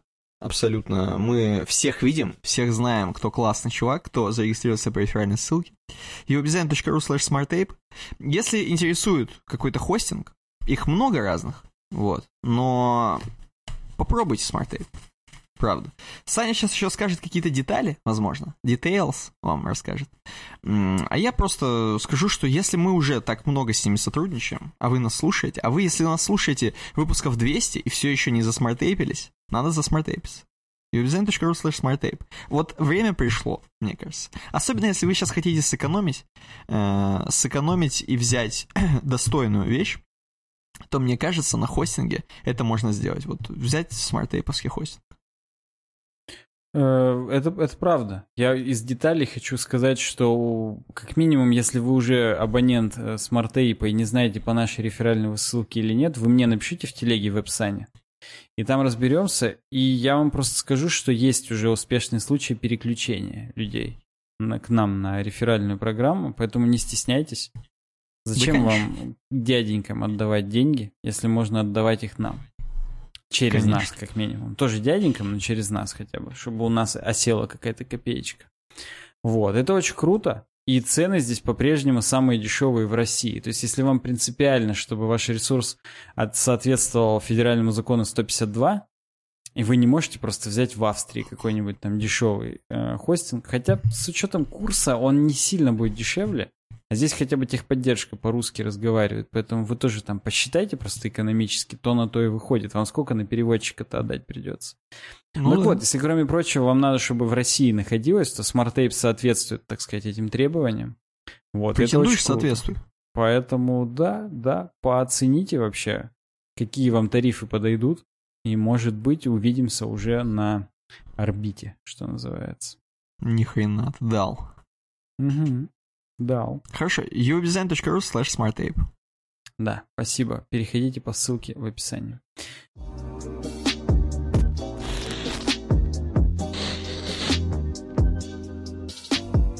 Э, следующая новость у нас про JavaScript, новшество ECMAScript 2020, который мне очень нравится.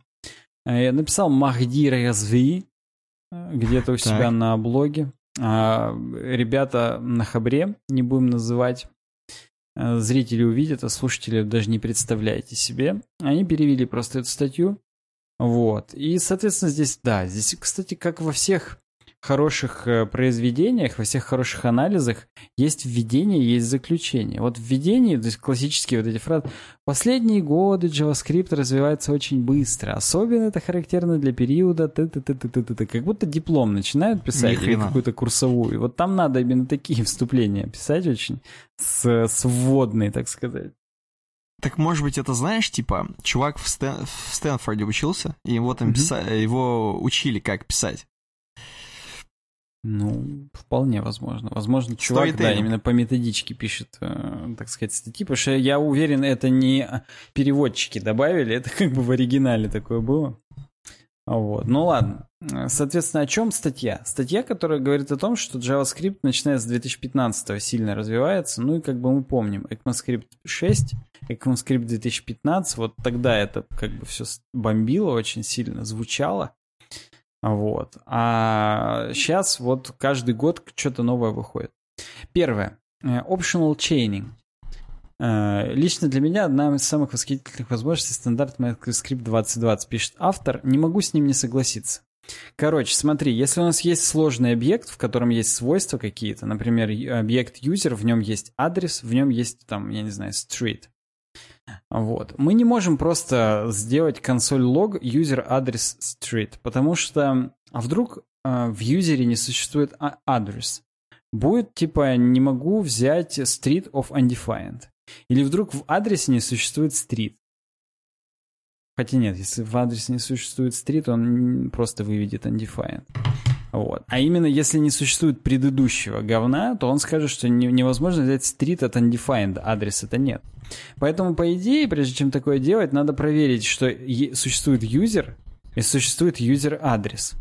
И это все превращается в очень длинную колбасу, если у тебя объект 15 степени вложенности. Вдруг такое, в принципе, может быть, если это какой-то большой объект, который находится в сторе, и тебе как бы приходится обращаться к разным его частям из разных компонентов, то в принципе, да, такое бывает. Тебе приходится писать длинную цепочку из вот таких вот проверочных условий.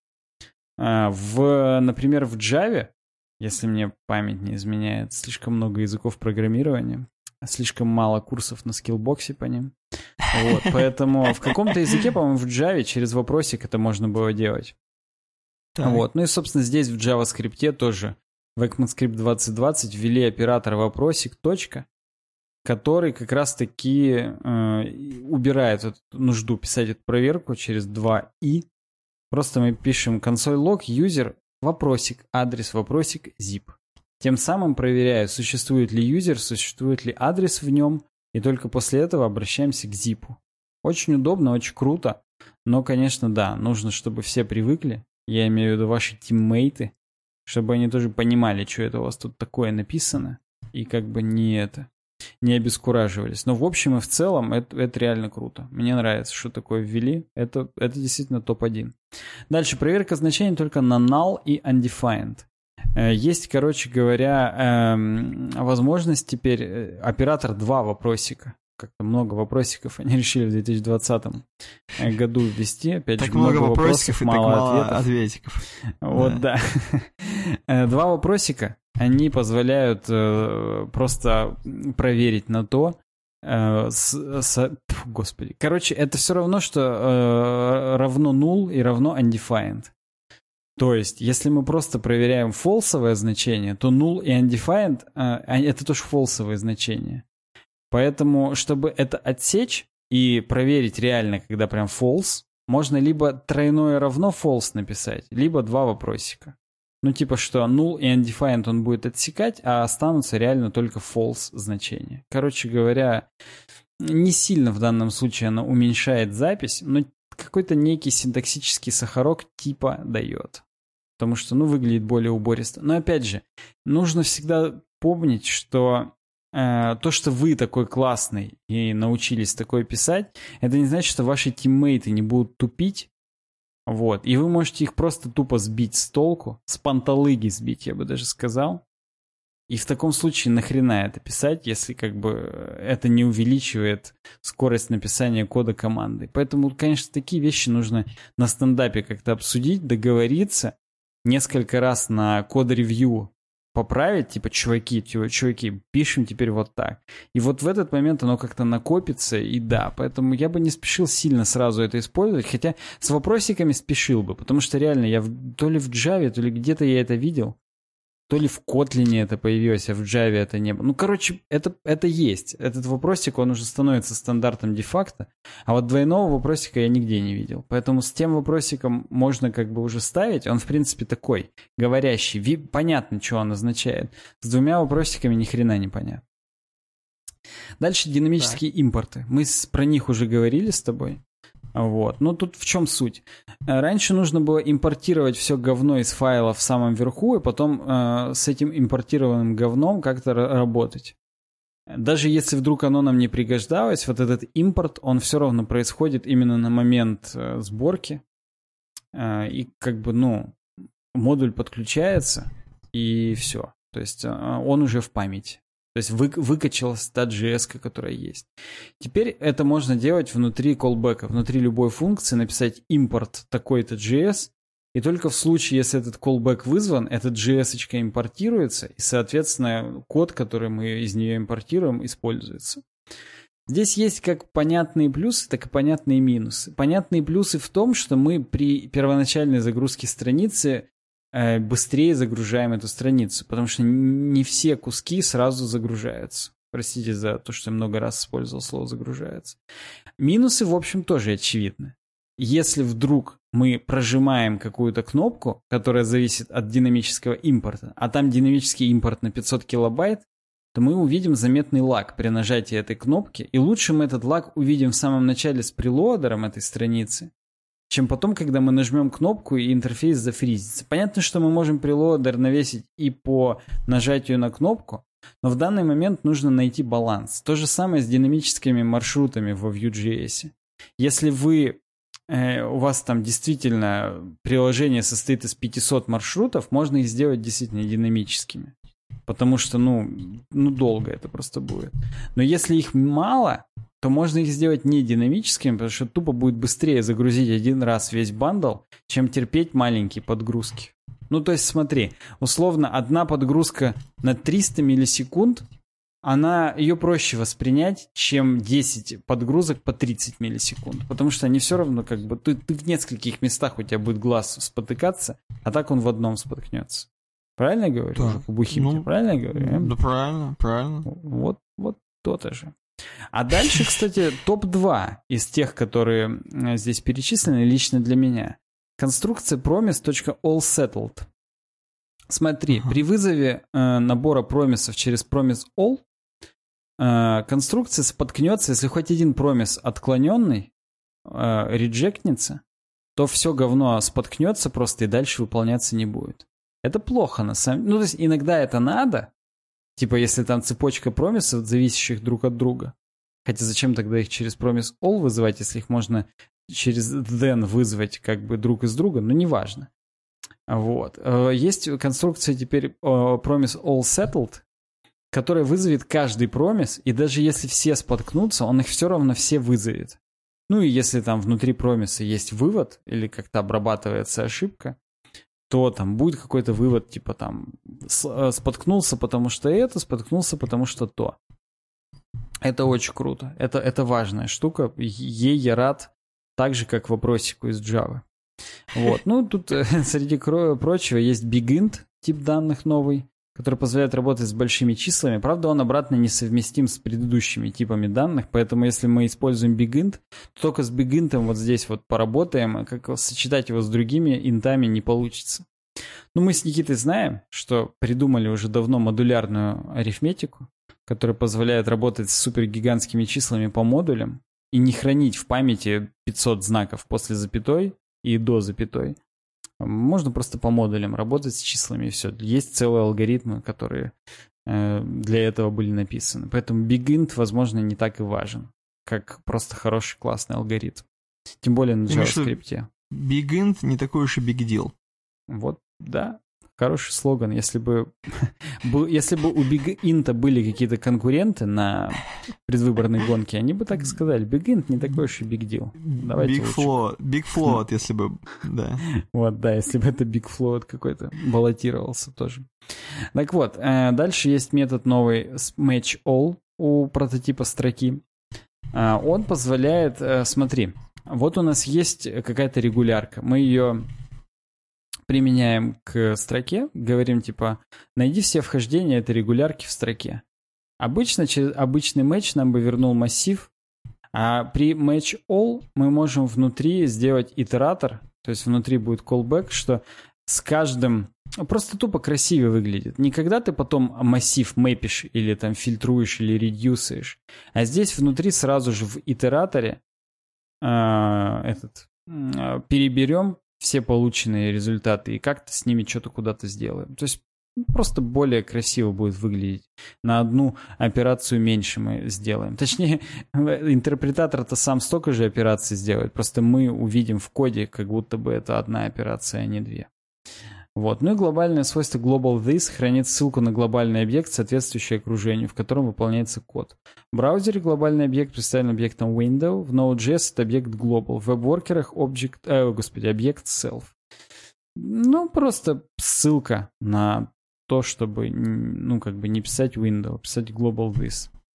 Ну, или там, в случае с Node.js global. Короче, это на то оно и последнее э, новшество, что его последним написали, ничего в нем интересного нет.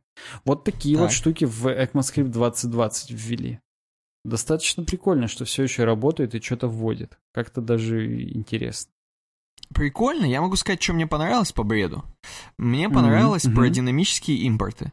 То есть, на самом деле, ты сказал, что опасная, ну и тут и написано, что опасная штука. Э, вот, в том плане, что чувак нажал, а у него только сейчас импортнулось, и он на натуре 500 килобайт выкачивает по модему. Но если найдется какой-нибудь гуру или ниндзя динамических импортов, он может ускорить страницу, мне кажется, вообще жестко. И подгружать. То да. есть, если у тебя разделено, допустим, у тебя какой-нибудь здесь там дашборд, и есть какой-нибудь там Хрейнорд, то дашборду ты свои там импортишь штуки, а в Хрейнорде свое импортится, и, короче, там все классно, и все успевает загрузиться без каких-то лагов. Мне кажется, это прикольная тема. Ну, да, я повторюсь, просто надо с этим, респонсивли, относиться к этому с, да. как, с ответственностью. И все, Согласен. и нормально все будет. Я с тобой согласен, абсолютно.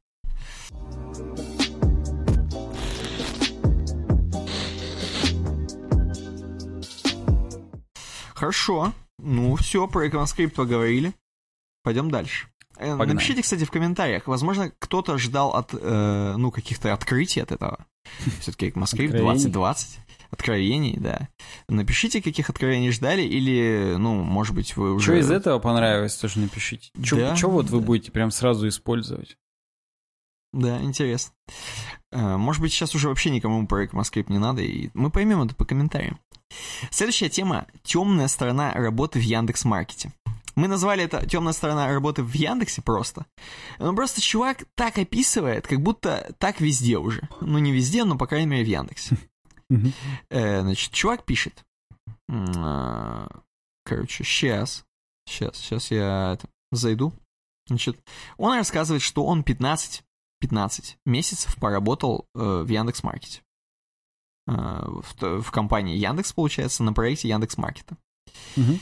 Э, ну, окей. Э, значит, 15 месяцев это, в принципе, достаточно много, чтобы понять, ну, что происходит вообще на работе. Тебе, ты вот за 15 месяцев бы смог понять вообще, как дела обстоят? Слушай, я за месяц иногда понимаю, поэтому за Вот. 15 можно прям вынюхать вообще все. Да, я с тобой согласен. Он пишет дисклеймер, что эта статья бесполезна для тех, кто работает или, или работал в маркете. Предназначена в первую очередь для тех, кто лишь планирует туда пойти. А еще Яндекс.Маркет это не Яндекс, но очень близко. Поэтому все, о чем он будет говорить здесь, в первую очередь относится к маркету, но значительная часть из этого точно также может быть применена к большому Яндексу. Я э, подозреваю, что вообще к большим компаниям это может быть применено. Давайте посмотрим, что. Мгм. Он еще также говорит, что он, в принципе, никого не отговаривает от трудоустройства в Яндексе. Наоборот, говорит, это отличный вызов для любого разработчика. Если вы в состоянии попасть в компанию с большой буквы, то вам однозначно стоит попробовать. Э, Значит, какой его главной проблемой стала, явилась вообще работа в Яндекс.Маркете? Главная проблема это завышенные ожидания. Но он, видимо, действительно подумал, ну, придет сейчас тут, а там Яндекс. Хе-хе. Пойдем по минусам сразу. То есть у него здесь плюсов-то особо и нет. У него в основном почему он э, блевкнул. Пер- первый пункт релокация. Компания предлагает очень заманчивый релокационный пакет, от которого практически нереально отказаться. Отель на первое время, риэлтор, оплата первого месяца аренды, перевозка вещей, подъемные. Это, видимо, те, которые на девятый этаж поднимают твою- твои вещи, подъемные. Это мне такие пригождаются. Тебе Ну, нужны такие, понимаю. да. Тем не менее, это все значит, что это, естественно, не за счет компании. Ты попадаешь в рабство, по сути, на год. Потому что все это как бы, ну, ты просто за твои бабки. То есть ты здесь, ты пока еще в Яндексе никто. То есть э, тебе не, не то чтобы это все бесплатно достается. Ты как бы просто потом отработаешь Мгм. эти, это бабло. Соответственно, плюсы рабства. Э, он говорит, его релокация стоила как вся зарплата за 4 месяца. Он из Ярославля в Москву свалил. Ну, между прочим, Ярославль не так далеко от Москвы, кстати говоря, по сравнению с, не знаю, каким-нибудь Не там с знаю, Камчаткой. где. Не готов. Ну, Э, допустим. В такой ситуации отработать меньше года, пока компания не спишет долг, ты уже не можешь. Ну, то есть все, ты уже там. Э, Это первое. Следующий пункт – уровень дохода. То есть ты уже попал в лапы к Яндексу. Что тебя ожидает? Яндекс платит ниже рынка. В принципе, все это знают и понимают. Хотя вот, кстати, странно, я вот подумал, что Яндекс много платит. Ну, допустим. Эм, э, постар- по- постараются максимально продавить по зарплате, когда будешь устраиваться. И тебе будут просто говорить там, некоторые секции собеседования прошли не так уж шикарно, ну типа, «А, ну, короче, в общем, давайте поменьше вам. Соответственно, многие идут в Яндекс за строчкой за резюме, поэтому они готовы подвинуться в зарплате. Соответственно, уровень дохода тоже не очень высокий, как мы видим. Релокация, уровень дохода. Далее, Яндекс стремится быть как Фанг, здесь написано. Фанг это, соответственно, Facebook, Amazon, Apple, э, Netflix и Google. И Яндекс типа слизывает. То есть они смотрят такие, что там как вообще у, там, у майков? А у майков, оказывается, монорепозиторий. Ни с хрена. То есть они хранят все, весь код в, одно, в одной репе. Будем говорить. И, короче, то есть там что Java лежит вместе, что Python, что C++, все это общий репозиторий. Для всего этого напишем свою новую универсальную систему сборки. Пусть Java-разработчики компилируют плюсовый код, пусть забудут про все, что есть э, в Maven и Gradle. И пусть, пусть это будет работать только на Linux. То есть он говорит, что уже как бы очень странное решение. Вроде типа Microsoft так делает монорепозиторий, ну и мы так сделаем. А то, что это там неудобно или это там еще как-то, никого не волнует. Мы типа модные. Э, вот. Э, так, у меня что-то отсоединилось. Или это у Сани что-то отсоединилось? Саня вышел, видимо.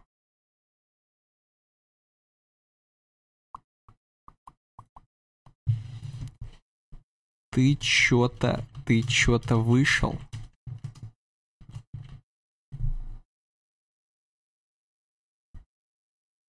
О, зашел.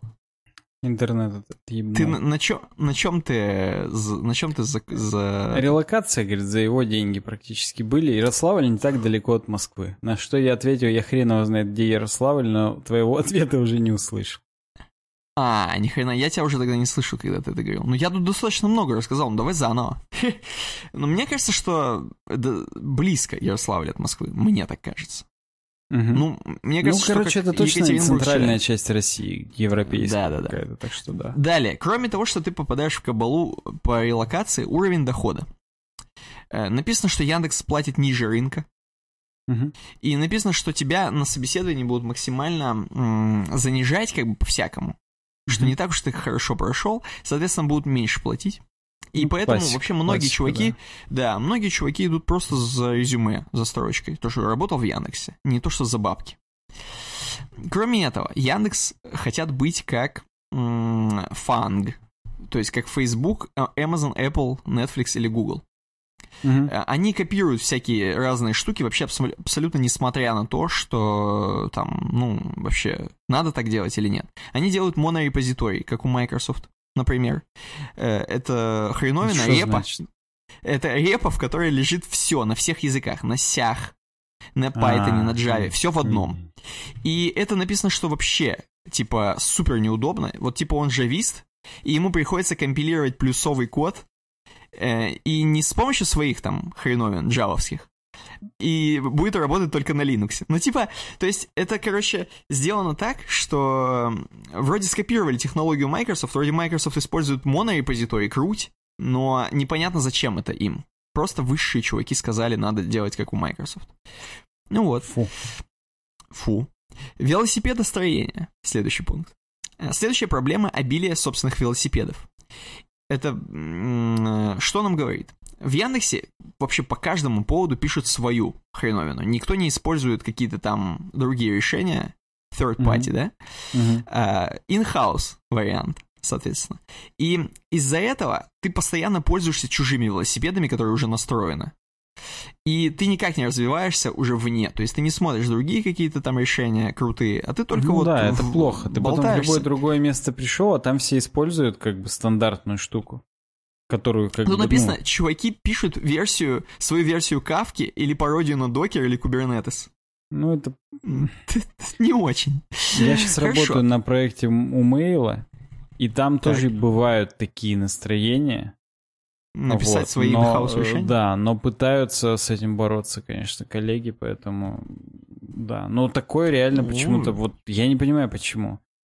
Ну, то есть, я, может быть, в Яндексе, типа, чтобы не зависеть от чужих решений, Видимо, да. но Я тут думаю, в ну, мейле просто, типа, вот зачем лишние зависимости тянуть. Ну, блядь, хотя это и есть не зависеть от чужих решений. Ну, короче, это странно. Это, это Мгм. неправильно. Это, э, это пустая трата сил разработчика, и это понижает его рентабельность на рынке. Ну, то есть, если ты здесь написал свой бра- э, браслет, свой велосипед, ага. это не значит, что ты умнее других людей, которые написали библиотеку, которая мейнтейнится там 10 тысячами людей. Ну, если там Ну, про работу конечно. с датами в JavaScript, например.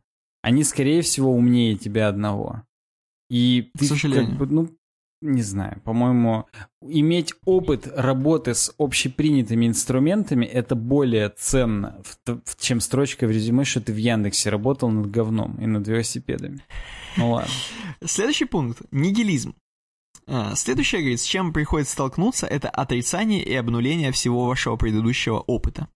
Эффективным менеджером, видимо в кавычках, внутри не важно, чем ты занимался раньше и что ты умеешь. Тебя обязательно засунут на проект, где у тебя меньше всего опыта. А область, где у тебя есть знания, отдадут человеку, который в ней не разбирается. Матрицы компетенций? Нет, здесь так не принято. И вообще запомните эту фразу «здесь так не принято». Тут так не принято. В Яндексе так не принято. Это классическая, типа, хреновина, которую постоянно говорят. Э, Вот, далее, переработки. Э, Я так понимаю, в Яндексе достаточно гибкий график, тут написано, возможность удаленной работы. Но что это влечет за собой? Разработчики каждого сервиса сами отвечают за его функционирование и в продакшене. Для этого вводятся так называемые недельные факап-дежурства. Обычно суще- существенная часть доработок выкатывается во второй половине дня.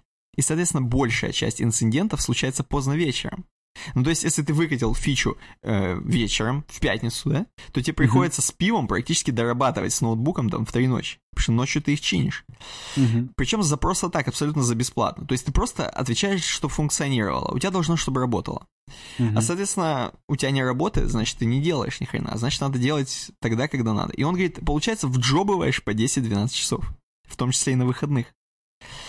Классик. Так. Вот. Текучка кадров, следующий этот пункт. Такая организация рабочего процесса, естественно, порождает профессиональное выгорание и текучку кадров. Ни на одном из предыдущих мест работы не было такой текучки, как в Яндекс.Маркете. Рабочих рук всегда не хватает, поэтому тобой будут затыкать все дыры. Сегодня ты здесь, завтра там. Эффективные менеджеры считают, что все Java-разработчики абсолютно универсальны. Смена контекста ничего не стоит, а люди просто обязаны на новом проекте перформить так же хорошо, как и на предыдущем. Вот. И еще, если вам предложили подумать о переходе в другую команду, то вы не можете отказаться. Даже если ваш руководитель говорит об обратном. Любой отказ дает, делает вас человеком нелояльным, а компании со, или нелояльным компаниям со всеми вытекающими. Хорошо. Легаси и руководство, следующий пункт. Даже не думайте критиковать и подвергать сомнению архитектуру системы, созданную 5-6 лет назад людьми, которые теперь являются вашими руководителями. Особенно если критика конструктивна. А проблема мешает дальнейшему развитию сервиса. Не надо грести против течения, здесь так не принято. Э, тут еще написано, заниматься техническим долгом здесь так не принято. Качество кода. Текучка кадров, частые смены команды и желание все сделать побыстрее приводит к тому, что качество кода оставляет желать лучшего. Иногда код настолько паршивого качества, что вызывает лишь недоумение, как все эти классные люди написали такое. Вот. Ну, логично, если чуваков переключает постоянно контекст на, на разные проекты туда-сюда, можно написать вообще такое, что, ну, просто... Даже если ты бобук условный, то тебя сильно потаскай по проектам, и ты начнешь, ну, у тебя качество, мне кажется, снизится просто работы. Стопудово. Как минимум даже и мотивация. Не столько, ну, как бы, то есть тебе не будет хотеться что-то делать здесь, делать проект мечты, если учесть, что это через две недели тебя могут переключить да. куда-то, где просто нужен плюс один. Это, конечно, провал. Да. Ревью и премии. Э, тут он пишет, что он на самом деле, чтобы получить бабло, там типа э, премию какую-то, да, угу. дополнительную, ты должен выполнять задачи, причем значимые задачи. Но, значим, но задачи ты не выбираешь, тебе их дают. И после того, как он, типа, хорошо поработал, получил по ревью там оценку выше ожидаемого, попросил премию, ему сказали, ну, чувак, у тебя не было значимых задач, но значимые задачи, типа, не выдаются просто так. И, типа, тебе выдается просто, что ты должен делать то, что дали. Вот, соответственно, как бы до премии не добраться. Здесь вообще пишется, что он... Прям плохо. Он говорит, что он работал над Bringly, практически над Boosty, который mm-hmm. закрыли. Все, что мы сделали за несколько месяцев, помножили на ноль. Неудачу, по сути, списали на команду разработчиков и тестировщиков. Людям понизили оценки на ревью, хотя обещали этого не делать. Естественно, часть людей уволилась после этого, но не я. Я не мог, поскольку мой год еще не закончился. Но он отработал relocation. Вот. Следующий пункт. Наем, обучение, личный рост. Э, в Яндексе есть проблема с наймом. Оценивается в основном умение решать алгоритмические задачки. Это, конечно, хорошо, но в большинстве случаев абсолютно бесполезно э, в повседневной работе. Нанимать людей под конкретные задачи или с определенным набором практических умений и навыков здесь не принято. Нужен разработчик, хорошо знающий MS SQL сервер, нанять его со стороны? Пф, да ни за что. Лучше мы какого-нибудь из своих на этот проект засунем, даже если у него нет опыта работы с MS SQL. Ну и вот, еще он просил, типа, реально поехать на конференции. Сначала ему в июне ответили, в 2018 2019 в июне, ответили, что, чувак, ну уже бюджет на 2019 как бы исчерпан, то есть ты не можешь поехать на конференцию. В 2020 он выбил себе билет на G-Point, J-Point, это, видимо, где-то в Японии, наверное, J-Point. Хотя это Java, наверное, point, что я говорю, он же джавист. Вот именно. Да, вот. Э, и, короче, возможно, это в Ярославль ему пришлось ехать. Ты знаешь, в Ярославль JP. Вот. Но, но, э, Яндекс аннулировали участие в сотрудниках в конференции, потому что начался, началась пандемия, Но самое главное, что они даже его не предупредили, они просто аннулировали. Ему из JPoint написали, что, блин, сори, вы аннулировали. И он, он только от JPoint узнал это. Ну, то есть нормально. Заключение. Заключение. Не хотелось бы, чтобы эта статья выглядела как излияние обиженного сотрудника. Идя в Яндекс Маркет, я понимал, что это не навсегда и даже ненадолго. Правда, по окончании первого года работы я рассчитывал на повышение ЗП и планировал ротироваться в Яндекс Облако, но, увы, первого не случилось, а второго уже не захотелось. Тем не менее, если бы я сейчас мог вернуться во времени назад, то все равно пошел бы работать в Яндекс Маркет. Это хороший опыт в плане развития soft skills и заведения новых знакомств с очень крутыми разработчиками. Вот такая история. Ну, как тебе? Как мне? В 500 раз убеждаюсь, что хорошо, что я в аутсорсе работаю. Потому что у нас, ну... у нас реально формально. Нас берут под конкретные навыки как раз. Если вдруг э, проект закрывает, нас не переводят у этих же подрядчиков на другой проект. Нет, нас к другим подрядчикам, где нужны люди с нашими конкретными скиллами. Поэтому, конечно, продуктовая разработка в этом отношении, она тяжелее и более такая тернистая и вообще. Поэтому... Ну вот. Это я могу... Ну, грустно, что в Яндексе так. Ну, то есть, как они тогда добились таких высот? Ну, может быть, он компания реально... это нормально или как Ну это, да, ну, может Если быть, настолько реально... идиотские управленческие решения, как, ну, как-то это, не знаю. Я Может верю, быть, я попал... верю, в общем, то, что он говорит, но это странно. Почему? Я тоже верю, но может быть Яндекс Маркет просто плохой проект. Мы не знаем. А может быть, э, ну, это общая проблема Яндекс. Хрен его знает. Тут сложно сказать. Может быть, это только недавно так стало, а до этого было все А-а-а. классно. Не знаю. Может быть. Напишите, если вы из Яндекса, и почему вы оттуда ушли, если ушли.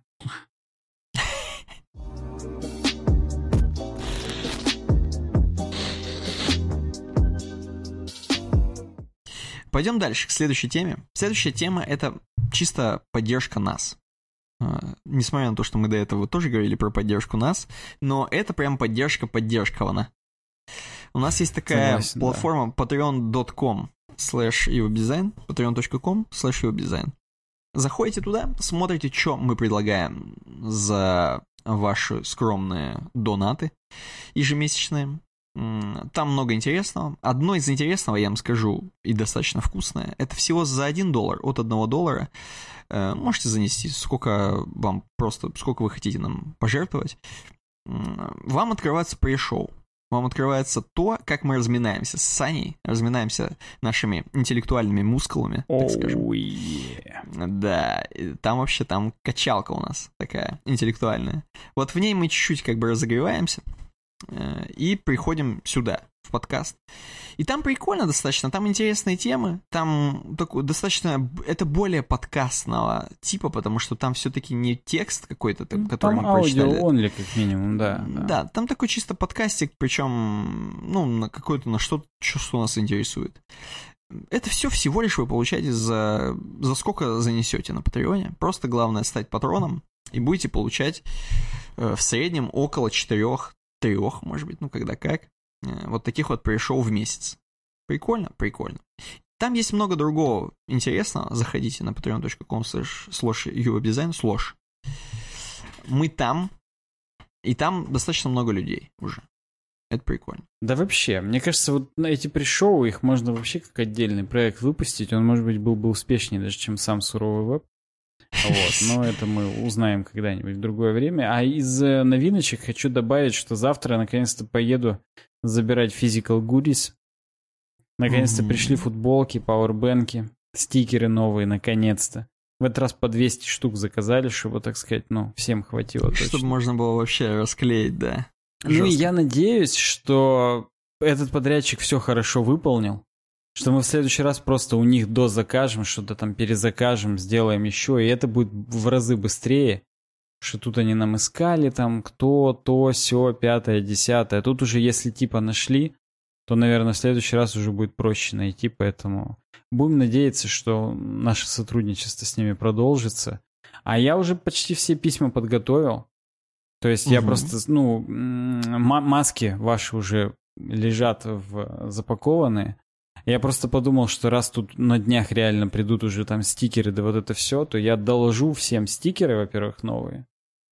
Вот. А во-вторых, уже если кому-то там полагается футболки и пауэрбэнки, то я уже переложу из писем в посылочные, так сказать, эти пакеты такие. И уже отправлю это как посылки. Разоримся, Я думаю, короче, что... в этот раз. Ну, разоримся, но... Да, но мне кажется, что как раз... Ты вот сейчас это сказал, и ты, как раз до вас дойдет все посылки, когда... К декабрю уже снимут пандемию, уже все нормально да, да, будет. Да, да все, все, все правильно. Так и будет. Хорошо. Я, кстати, жду, потому что мне это тоже перепадет. Я не патрон, но какое-то отношение к проекту имею, так что я жду сам. Ну, Мне интересно. Да, ты там пару, пару это... вещей знаковых через тебя прошло, поэтому по старой памяти тебе тоже закинем, а так, в принципе...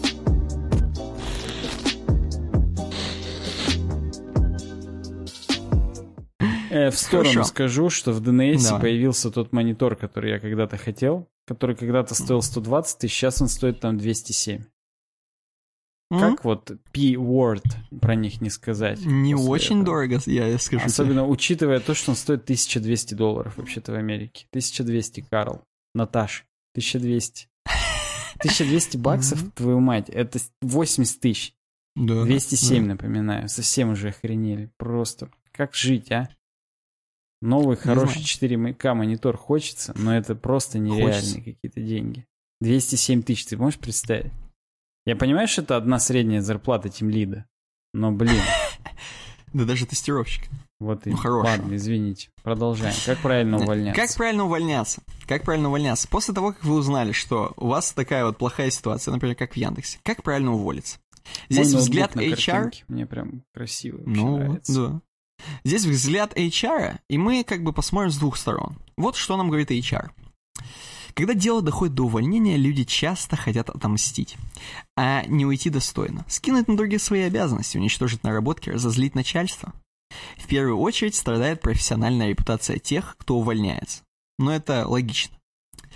Эм, даже если вы что-то там удалите, репозитории останутся, и, в общем-то, вряд ли вы уж сильно так прям наговните. А если наговните, то вас найдут. Вот да. Дисклеймер, дисклеймер, кстати говоря. Если вы узнали себя в этих ситуациях, не отчаивайтесь. Лучше проведите работу над ошибками. Итак, увольняйтесь правильно. Это поможет вам найти работу. Во-первых, на следующей работе вы, может быть, вашему работодателю потребуется узнать, кто вы такой, и запросит он, соответственно, рекомендацию у тех чуваков, которые до этого, с которыми ты до этого работал. И его в том числе будет интересовать психологическая устойчивость ваша. Э, чем уже ваше профессиональное комьюнити чем уже ваше профессиональное комьюнити, тем больше шансов получить в нем известность. По сарафанному радио информация доберется до потенциального работодателя, и он заочно составит мнение о вас. То есть, соответственно, если вы там наговнили где-то на прошлой работе, на истерили, наорали на кого-нибудь, то это, возможно, дойдет и до нового, до новой работы. А это как бы, ну, чревато тем, что вас не возьмут просто тупо. Или возьмут, но плохо возьмут как-нибудь. Как говорили Далее. мудрецы, земля круглая, все отрыгнется, поэтому... Вот, да. А точно нужно уходить. Сначала обсудить, сначала обсудите это с руководством. Сотрудники увольняются, потому что им чего-то не хватает. И люди боятся сказать об этом. Проще молча положить заявление на стол и надеяться, что на следующем месте будет лучше. Но нет, не будет. До тех пор, пока вы не научитесь разговаривать. Ну и здесь, как обычно, написано, что надо бы сказать, типа, аргументировать вообще, почему так, почему хочется получше. И многие чуваки, типа, реально идут на уступки. Но это по версии HR, пока мы версию, версию HR рассматриваем. Uh-huh. Другая ситуация. Вас в компании ценят, но улучшать условия работы не торопятся. Внезапно команда мечты делает вам офер. Не бросайтесь на него сразу.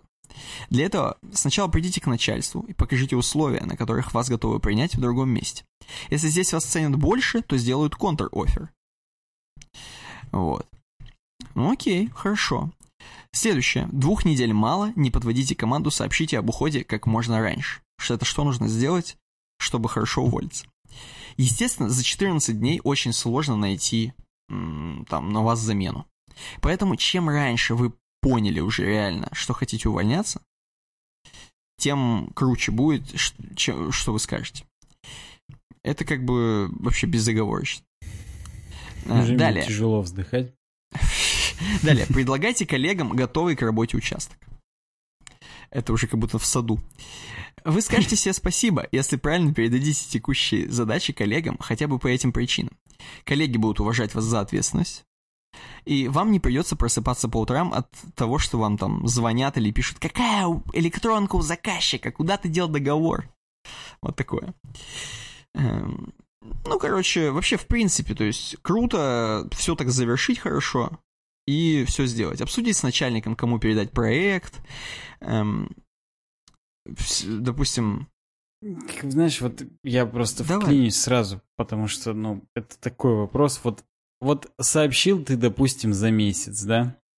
Ага. И вот этот месяц, он же вот натянутый будет. Натянутый, натянутый Все будет. Все будут такие м -м улыбаться тебе. Ну, как бы, ну, понятно, что, как бы, ну, обычные такие рядовые коллеги, они, наверное, поймут.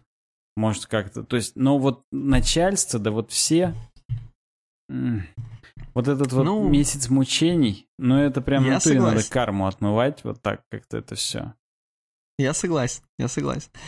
Но тем не менее, кроме этого, тут написано прям, напишите, кому надо, кому-то надо написать, кому-то надо войсами записать. То есть используйте форматы, с которыми дружат принимающие. Вот. По версии HR, например. Да, отправить письмо, например. Третье. Соберите наработки в одном месте. То есть, как обычно, по американцам в, в коробку собрал и поставил. Э, четвертое. Откройте внешние контакты. За время работы вы стали связующим звеном между компанией и партнерами или клиентами. И как бы если ты клиентов кинул просто, знаешь, такой ушел и все, они такие звонят, а где там, где Ваня? Где Серега? Mm-hmm. А он уволился. Они такие, у мы тогда идем к конкурентам. Э, это, естественно, плохо. Вообще, ну, как бы так делать не очень. Поэтому надо как-то состыковать либо с новыми чуваками, либо еще как-то сделать, предупредить. Эм, пятое. Самый идеальный вариант – найдите преемника. То есть прям реально на замену себе найти чувака. Может быть, какого-нибудь джуниора, может быть, еще что-нибудь. Но это был бы идеальный, конечно, вариант найти какого-нибудь кента на замену. Ну вот, такие пункты по версии HR надо делать, если вы хотите нормально уволиться. А теперь первый комментарий к этой новости. Все всегда почему-то описывается с точки зрения предотвращения проблем компании. Дескать, мы такие хорошие, а они с нами так. А в 99% случаев получается причина ухода сотрудника – неадекватность работодателя, обман с условиями работы, черная серая зарплата, на которую еще и пытаются прокинуть в последний месяц. И так поступают даже не с какими-то курьерами или грузчиками, а даже около топовыми сотрудниками. Никто никогда не подходит к сотрудникам и не говорит, а давай-ка мы тебе зарплату проиндексируем по уровню инфляции за год. Вот тебе бонусы, вот тебе возможность гибкого графика. Нет, просто насрать на людей. Крупная компания, средняя, мелкая, не имеет значения. Подавляющее число руководителей некомпетентны. Редко когда попадается адекватный HR, да и то, если так, его директор заставляет творить дичь. Дичь жареная, она не улетит, как говорится. Отрасли тоже не особо важны, только там, где свой край, типа IT-рынок кандидатов. В общем, чуваки пишут, что на самом деле на это не кандидаты насирают, на уволь... когда увольняются, а компании как бы на них. Хорошая точка зрения. В целом можно поддержать. Э, вот. И действительно, то есть смешно. Пока сотрудник работал, компания не очень о нем заботилась. Почему он увольняется, да? Часто бывает такое, что ну, просто как бы э, ты работаешь, работаешь, и за тебя никто, то есть не будет никто за тебя париться. Но тут ты должен сразу начать париться почему-то. Все там отдавать. Ну, просто я понимаю, что парень в основном... Э, я, вот я больше, если уж так увольняешься, паришься в основном не за начальство, вообще насрать на них в основном э, становится, когда увольняешься, а именно ну, на конечно. чуваков, которые с тобой работают, то есть на, на команду. Потому что они-то как бы сейчас будут дырки закрывать твои, тазики поставлять. Соответственно, за них стрёмно. Вот, это, это, конечно, главное. Я думаю, вот э, здесь все-таки надо соблюдать какой-то э, кодекс чести там и так далее. С кентами, с которыми я работал.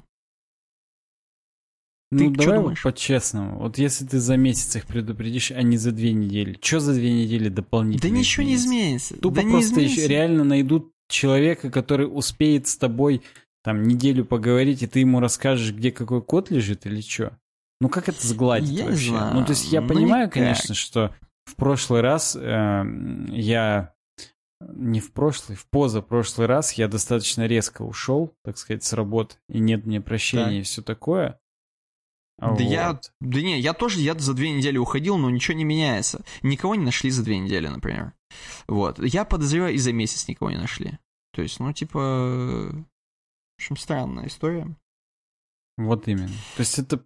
А даже если вдруг э, кто-то там, ну, найдут кого-то, ну, значит, не такой ты и важный был, если так быстро это... Ну, как-то, я не знаю, это все странно. Это все такое. Я понимаю, что да, вот чисто из уважения к собственным коллегам как-то это все. Мне только Ну один да. пункт здесь понравился, и он, в общем, ну, меня учит жизни, Давай. что, может быть, не обязательно уходить. Нам просто идти торговаться и все. Как минимум. Ну. Хуже не будет, если ты уже собрался валить. Типа. Ну, вообще, да. Обычно, правда, собираешься валить, когда уже не в моготу и по каким-то конкретным причинам. Не потому, что ты просто дороже где-то нашел. да и просто ты, такое скорее всего, бывает. знаешь... Знаешь, это же можно просчитать. Ты, скорее всего, знаешь, что тебе ответят. Ты, скорее всего... Ну, То есть это да, мы сейчас, ну, как ну бы... да. Вот, то есть, да, то есть, ну... Или, по крайней мере, знаешь, что если тебе сейчас это ответят, повысят зарплату, то ты, возможно, ну, такое... Короче, такое, Вот что лучше не повышать. Ты останешься, да, ты оставишь, типа, дерьмовое впечатление чувака, который в случае чего может свалить, и тебя потом все равно найдут момент, когда тебе уже скажут за две недели. Типа, кстати, чувак, что-то как-то все. Просто Вот, тебя да. превентивно А- а уберут, тебе- и ты а тем тебе самым, типа, насрё... А это будет уже не в подходящий момент, когда ты уже Ну, сам вот именно. за две недели ничего не успеешь найти. Да, да. Короче, здесь э, такое. Мне кажется, компании проще, чем сотруднику. Всегда. Это как, типа, знаешь, там, э, там, не знаю, при разводе проще там кому-нибудь. Вот тут компании проще, потому что все-таки это компания. То есть то, что Мгм. даже если уйдет супер лид, там, супер чувак, вот, на котором все завязано, все равно разгребут, я думаю. Думаю, да. Вот. А да. если Такого, чувака уволили, прям- Ну, понятно, ты то просто сам будешь чувствовать, когда, типа, релиз, перед релизом сразу ты не свалишь. Ну, не, ну всякое бывает. Ну, в общем, понятно. Э, идея понятна. Интересно, что, опять же, у нас напишут в комментариях, Мгм. если напишут.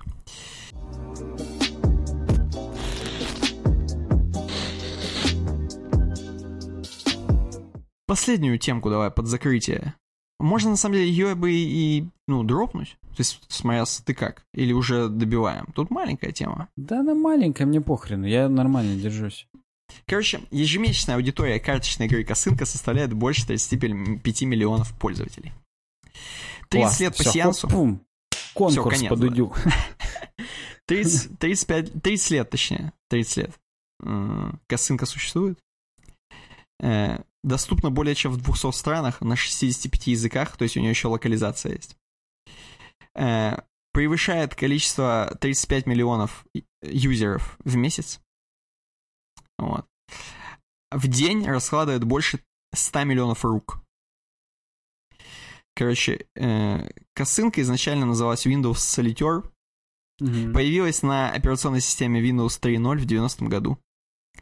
Э, Весной 2019 года пассианс включил, э, включили в зал славы видеоигр. Вместе там с Mortal Kombat оригинальным, с э, вот э, квестом, который там Colossal Cave Adventure. Это я загуглил, это текстовый квест.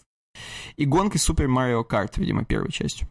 Просто подожди, а первая Super Mario Kart где появилась? Уже на свече или еще на каком-нибудь Да Nintendo 3DS? на свече Или восьмая. Восьмая на свече. э, Mario Kart. Извините. Вот, Да, соответственно, видимо, первая... на Super Nintendo Entertainment System. Я- Просто Да. на NES я не помню, но на SNES вполне возможно. Возможно, да. В честь 30-летия карточной игры Microsoft начала раздавать в ней награды. А в ней награды можно получать, вот это вот хреновение. Открыла предзаказ кружек и футболок с символикой косынки. А также призвала пользователей завершить за день как можно больше партий, чтобы установить рекорд по количеству внутренних сеансов за сутки. Ну давай. ты вообще как, солитерыч, не солитерыч, понимаешь вообще, как там нажимать? Я просто нажимал все подряд. И эту э, рубашку менял. В смысле, нет, ты реально не знаешь правил? Я не, я не знаю, я честно не вникал, что там А, происходит. не, я, я, конечно, косынкач. Но я не такой, как охранники. Я думаю, есть миллиард людей, которые мне фору дадут вообще только так. Но Ага. я, конечно, умею. Я вот паук не умею. Коси- А, вот коси- в пауке можно рубашки менять. А или здесь тоже может, можно может, и менять. тут можно менять, я не помню. Это, и то, это где-то на, десятой винде, может, ну-ка, если я сейчас напишу А на десятой там есть вообще косынка? Ну, нет. Косын. Но ее надо устанавливать, как и Microsoft. Solitaire Collection есть. Жму. О, у Открылось. меня тоже есть. Да, да. Жму. Все, очки опыта, тут уже полный хардкор. А, а. Microsoft Casual Games, между прочим. Ой-ой-ой-ой-ой. И тут, Тут собственно, есть классическая косынка Клондайк. Есть Spider, FreeCell, Pyramid, Tri-Pix какой-то. Спайдер это, видимо, пассианс-паук. Ну да, да, по мне Блин, паук я не знаю. пошел. А обычную косынку надо просто раскладывать и, короче говоря, класть именно А, ну тут что-то красные надо... на пон- черные, черные на красные через одну. Ну, короче говоря, красных дам на черных королей. Ни хрена, я тут сдал прям сам себе с таким звуком еще вкусным. Ну Ладно, да, понятно. прям прикольно. Дзынь, такое все прям. Короче, прикольно. Ну и тут есть разные правила. Есть правила, когда именно по три карты тебе выдают. Есть когда по одной из колоды. Есть когда ты только один раз можешь колоду, соответственно, это э, открывать. И потом, ну, короче, есть вс- всякие с утяжелением. И в общем и в целом Пассианская ссылка Прикольно. это прикольно. Ну так, чтобы прям вот так, что я, знаешь, сел, залип и потом очнулся уже там, когда все собрал 10 раз. Такого у меня ни разу не было. То есть я, в общем, понимаю, знаю кайф и так далее, но как-то что-то нет. М, И Ну. не сильно мой кайф. Но в Ну, целом хорошо. косынка и косынка прикольно. Суть Подожди, а давай другом. Ну, ну. Косынка или сапер? Вот так. Выбор. Тяжело, знаю. Косынка, косынка. На сапер жопа горит до свидос. На сапере там жопа отлетает, да. да. Прям Ну, реально, прям сапер. вот пердачело. Очень плохо бывает, когда именно ты уже почти все собрал, и последний. И там, типа, либо тут, либо тут. Ты жмешь, и оно тут, и ты думаешь, ёкарный бабай, да как? Ёкарный бабай. Жми. Жми. Ну, хорошо. Ну, прикольно. С днем рождения, так сказать. Э, Прикольно, что Microsoft еще зава- заморачиваются и что-то там какие-то организуют, что-то там происходит у них. Они, давай так, они поддерживают сапера. Ну, типа, это же прям Да, поддержка. То, что конечно. у них тут прям ту- происходит, да. так сказать, это. Движ. Так это 30 миллионов, 35 миллионов в месяц. Ну, Кто-то вот для этого Windows только устанавливает, мне кажется. А, я вспомнил. Фан факт тебе. Интересный факт, что э, косынку же придумали для того, чтобы показать, как пользоваться мышкой. Это типа и графикация просто потому, что ввели новый манипулятор мышь. И надо Ага. было как-то юзеров к ней приучить. И вот приучили через такую графикацию. Кого-то теперь отучить невозможно, наверное. Это, это Ну. интересный факт, я не помню, я его как- в какой-то момент узнал, и я прям такой, блин, вау, ни хрена себе. Ну, Неочевидный такой, достаточно крутой. Да. Блин, хочется теперь до конца подкаста все-таки партию эту собрать. Я же сейчас подписчики смотрят, как я играю. А, ну там не, ну ты это сжалься. Ну, я уже много сделал, уже, знаешь, уже сидеть именно в Rush войти, опять же. По мне не было такого, что я сел прям, и потом очнулся уже. Ага. Ну ладно, мне тут почти уже сейчас две карты осталось открыть. Ладно, не буду, сверну. Доиграю потом через это. Там, кстати, именно счет еще меняется от того, сколько ты попыток делаешь. То есть, если ты прям максимально зажатое количество ходов сделаешь, то больше очков получишь. У нас обойка. Давай. А бойка или название чуваков? Ладно, Челиков. давай назв- название сначала чуваков. А, Так видишь, как знал, я что ты тебя. вспомнишь. Меня приготовлено, впрочем. Называем июньских патронов. Еще не все за июнь занесли.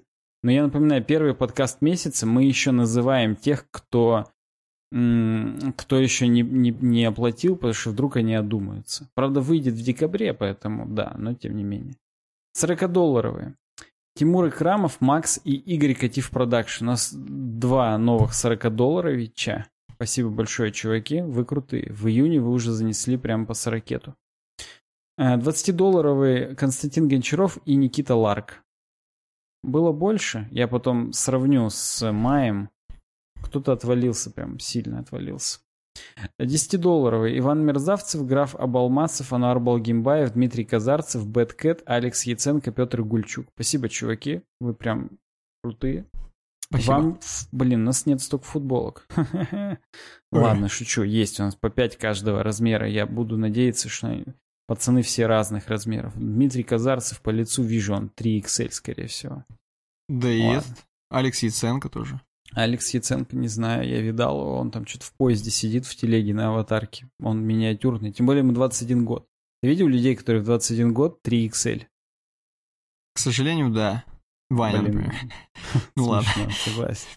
Эм, кстати, Алекс Яценко хотел себе здесь сделать Алекс Яценко 30 сантиметров, чтобы у него было. Он забыл, а я помню. Блин. Ладно, спасибо, чуваки. Пятидолларовые. Титус, Миша Хохлов, Иван Сухин, Я Веб, Антон Потапенко, Андрей Чиг, Эльмира Халилова, Нан, Геннадий Хатовицкий, Паша, Три точки, Алекс Ефремот, Трофим, Илья Смагин, Алекс Нью-Бостон, Игорь Ли, Дмитрий Перещук, Дмитрий Скрипкин, Евгений Скакун, Иван Савин, Эдуард Мисков, Айрон Вулф и Антон Савинчук. Э, два чувака деклайнули, но, возможно, одумаются. Это Петр Гаврилов, которому я, кстати, тоже письмо запаковал. Видимо, порвать придется. Шутка. Э, и Павел Трофимов. Чуваки, э, одумайтесь, мы нормальные. Вдруг как бы что-то не так сказали, извините, если что. Вот. Есть много двухдолларовичей, которые не это не оплатили дальше, но есть Владимир Анохин, который занес 7 без тира. Есть Рома Фролов, который занес 5 без тира. И есть угу. Сэм Белов, который не занес 6 но мы от него ожидаем. Спасибо всем, да. чуваки. Вы очень крутые. В Спасибо. июне уже э, мы выручили, именно выручили, почти столько же, сколько в мае. За счет того, что много на 40 перешло, несмотря на то, что целых 7 патронов еще не занесли. Э, в принципе, ревенью у нас уже практически такой же, как в мае. А май, по-моему, был рекордный. Да, май был рекордный за все время. Так что, блин, растем. Всем спасибо большое. Спасибо. Вы крутые чуваки. Вот, теперь точно обойка. Не отвертишься от меня. Хорошо, обойка. Что мы видим для слушателей? Для зрителей и так видят, балдеют. Мы видим, э, здесь в Исландии, я вижу, стоит, э, видимо, их какая-то э, церковь, потому что она называется Будда Киркья Black Church. Похоже на... Как, ну, в Исландии только Black Church. Что же может быть в Исландии? Вот. И э, похоже на, знаешь, протестантскую, наверное. Такую, ну да, мне тоже кажется, что они вряд ли чистокровные католики там в Испании, э, в Исландии. В Испании это чистокровно. В, в Испании все хорошо. Со всеми как надо, да. Да. Вот. Э, вот это, ну что, что можно сказать? Во-первых, вид красивый очень сильно. Эм, где наш подкаст? Наш подкаст — это... Возможно, украду у тебя, хотя... Ну-ка, ну-ка, Наш давай. подкаст — это вот эти вот облака очень низкие. Не, не украл, нормально все, продолжим. Вот эти низкие облака, я не понимаю, это даже, э, это Церковь не находится, на самом деле, на очень высокой какой-то там точке мира, но, видимо, в Исландии просто очень низкие облака, в Исландии, которые... возможно, просто плюс 3000, самая низкая точка — это 3000 над уровнем ну, моря, да, поэтому... да. Исландия — это гора одна большая, да. Конечно. Соответственно, это наш подкаст, вот эти низкие облака. Они как бы иногда прямо на эту церковь. То есть э, церковь это подписчики, естественно. Э, они как бы находят, и все такое в туманной дымке становится, нашей подкастной. И прям классно, атмосферно становится. Э, иногда она рассеивается, пока нет подкастов, а иногда снова она как бы настигает, и все такие м-м, балдеют, сидят, гуляют в этой дымке, там фоткаются и так далее. Вот примерно такое у меня отношение. Э, звучит круто. Звучит круто. Мне, знаешь, моя версия более рафловерсия. Ну, да. Наш подкаст — это вот эти воротца, которые практически вот в воздухе висят. Ага. они э, сдерживают темки. Ну да, естественно, церковь это подписчики. Точнее, подписчики, они внутри церкви. Это наша церковь, Black Church. Вот. Ага, И наш согласен. подкаст это ворота, которые каждую неделю открываются, и свежие Тут темки заходят, должен- так сказать, на территорию. Банан блэкуху должен подмонтировать. Да, пусть, пусть придумает, если он знает, что такое блэкуха. Вот, вот и проверим его. Вот. Ну и, короче говоря, да. То есть э, темки сквозь эти воротца врываются каждую неделю к вам в уши. Вот. И вы на территории церкви с ними, так сказать, резвитесь. Ну, согласен. Резвитесь. По истории Исландии заселение произошло в 870 году нашей эры. В принципе, достаточно давно туда доехали. Ну, кто туда доехал, я не знаю. Ну, Викинги какие-то, наверное. Норвегия какие-нибудь? Тут были тресковые войны, между прочим. Причем в, уже в 20 веке. В 1958 году, 72-м, 75-м. Первая тресковая война, вторая тресковая война и третья тресковая война. Ветеран Первой Тресковой войны. Ну просто да, их Великобритания кошмарила именно за ввоз там рыбы и вот это все. Жесть. Бедняги. Короче, блэкуху подмонтируем. Вот. Спасибо всем, кто дослушал до конца. Идите и купите себе курс боксе уже. Че вам, жалко, что? Давай. Научитесь Идите. наконец-то чему-нибудь, каким-то практическим реальным навыкам. Да. Все, спасибо. Давайте, увидимся. Мы, как всегда, где-то здесь рядом. Через недельку, две-три, месяц. Увидимся и будет вообще круто. Пока. Пока.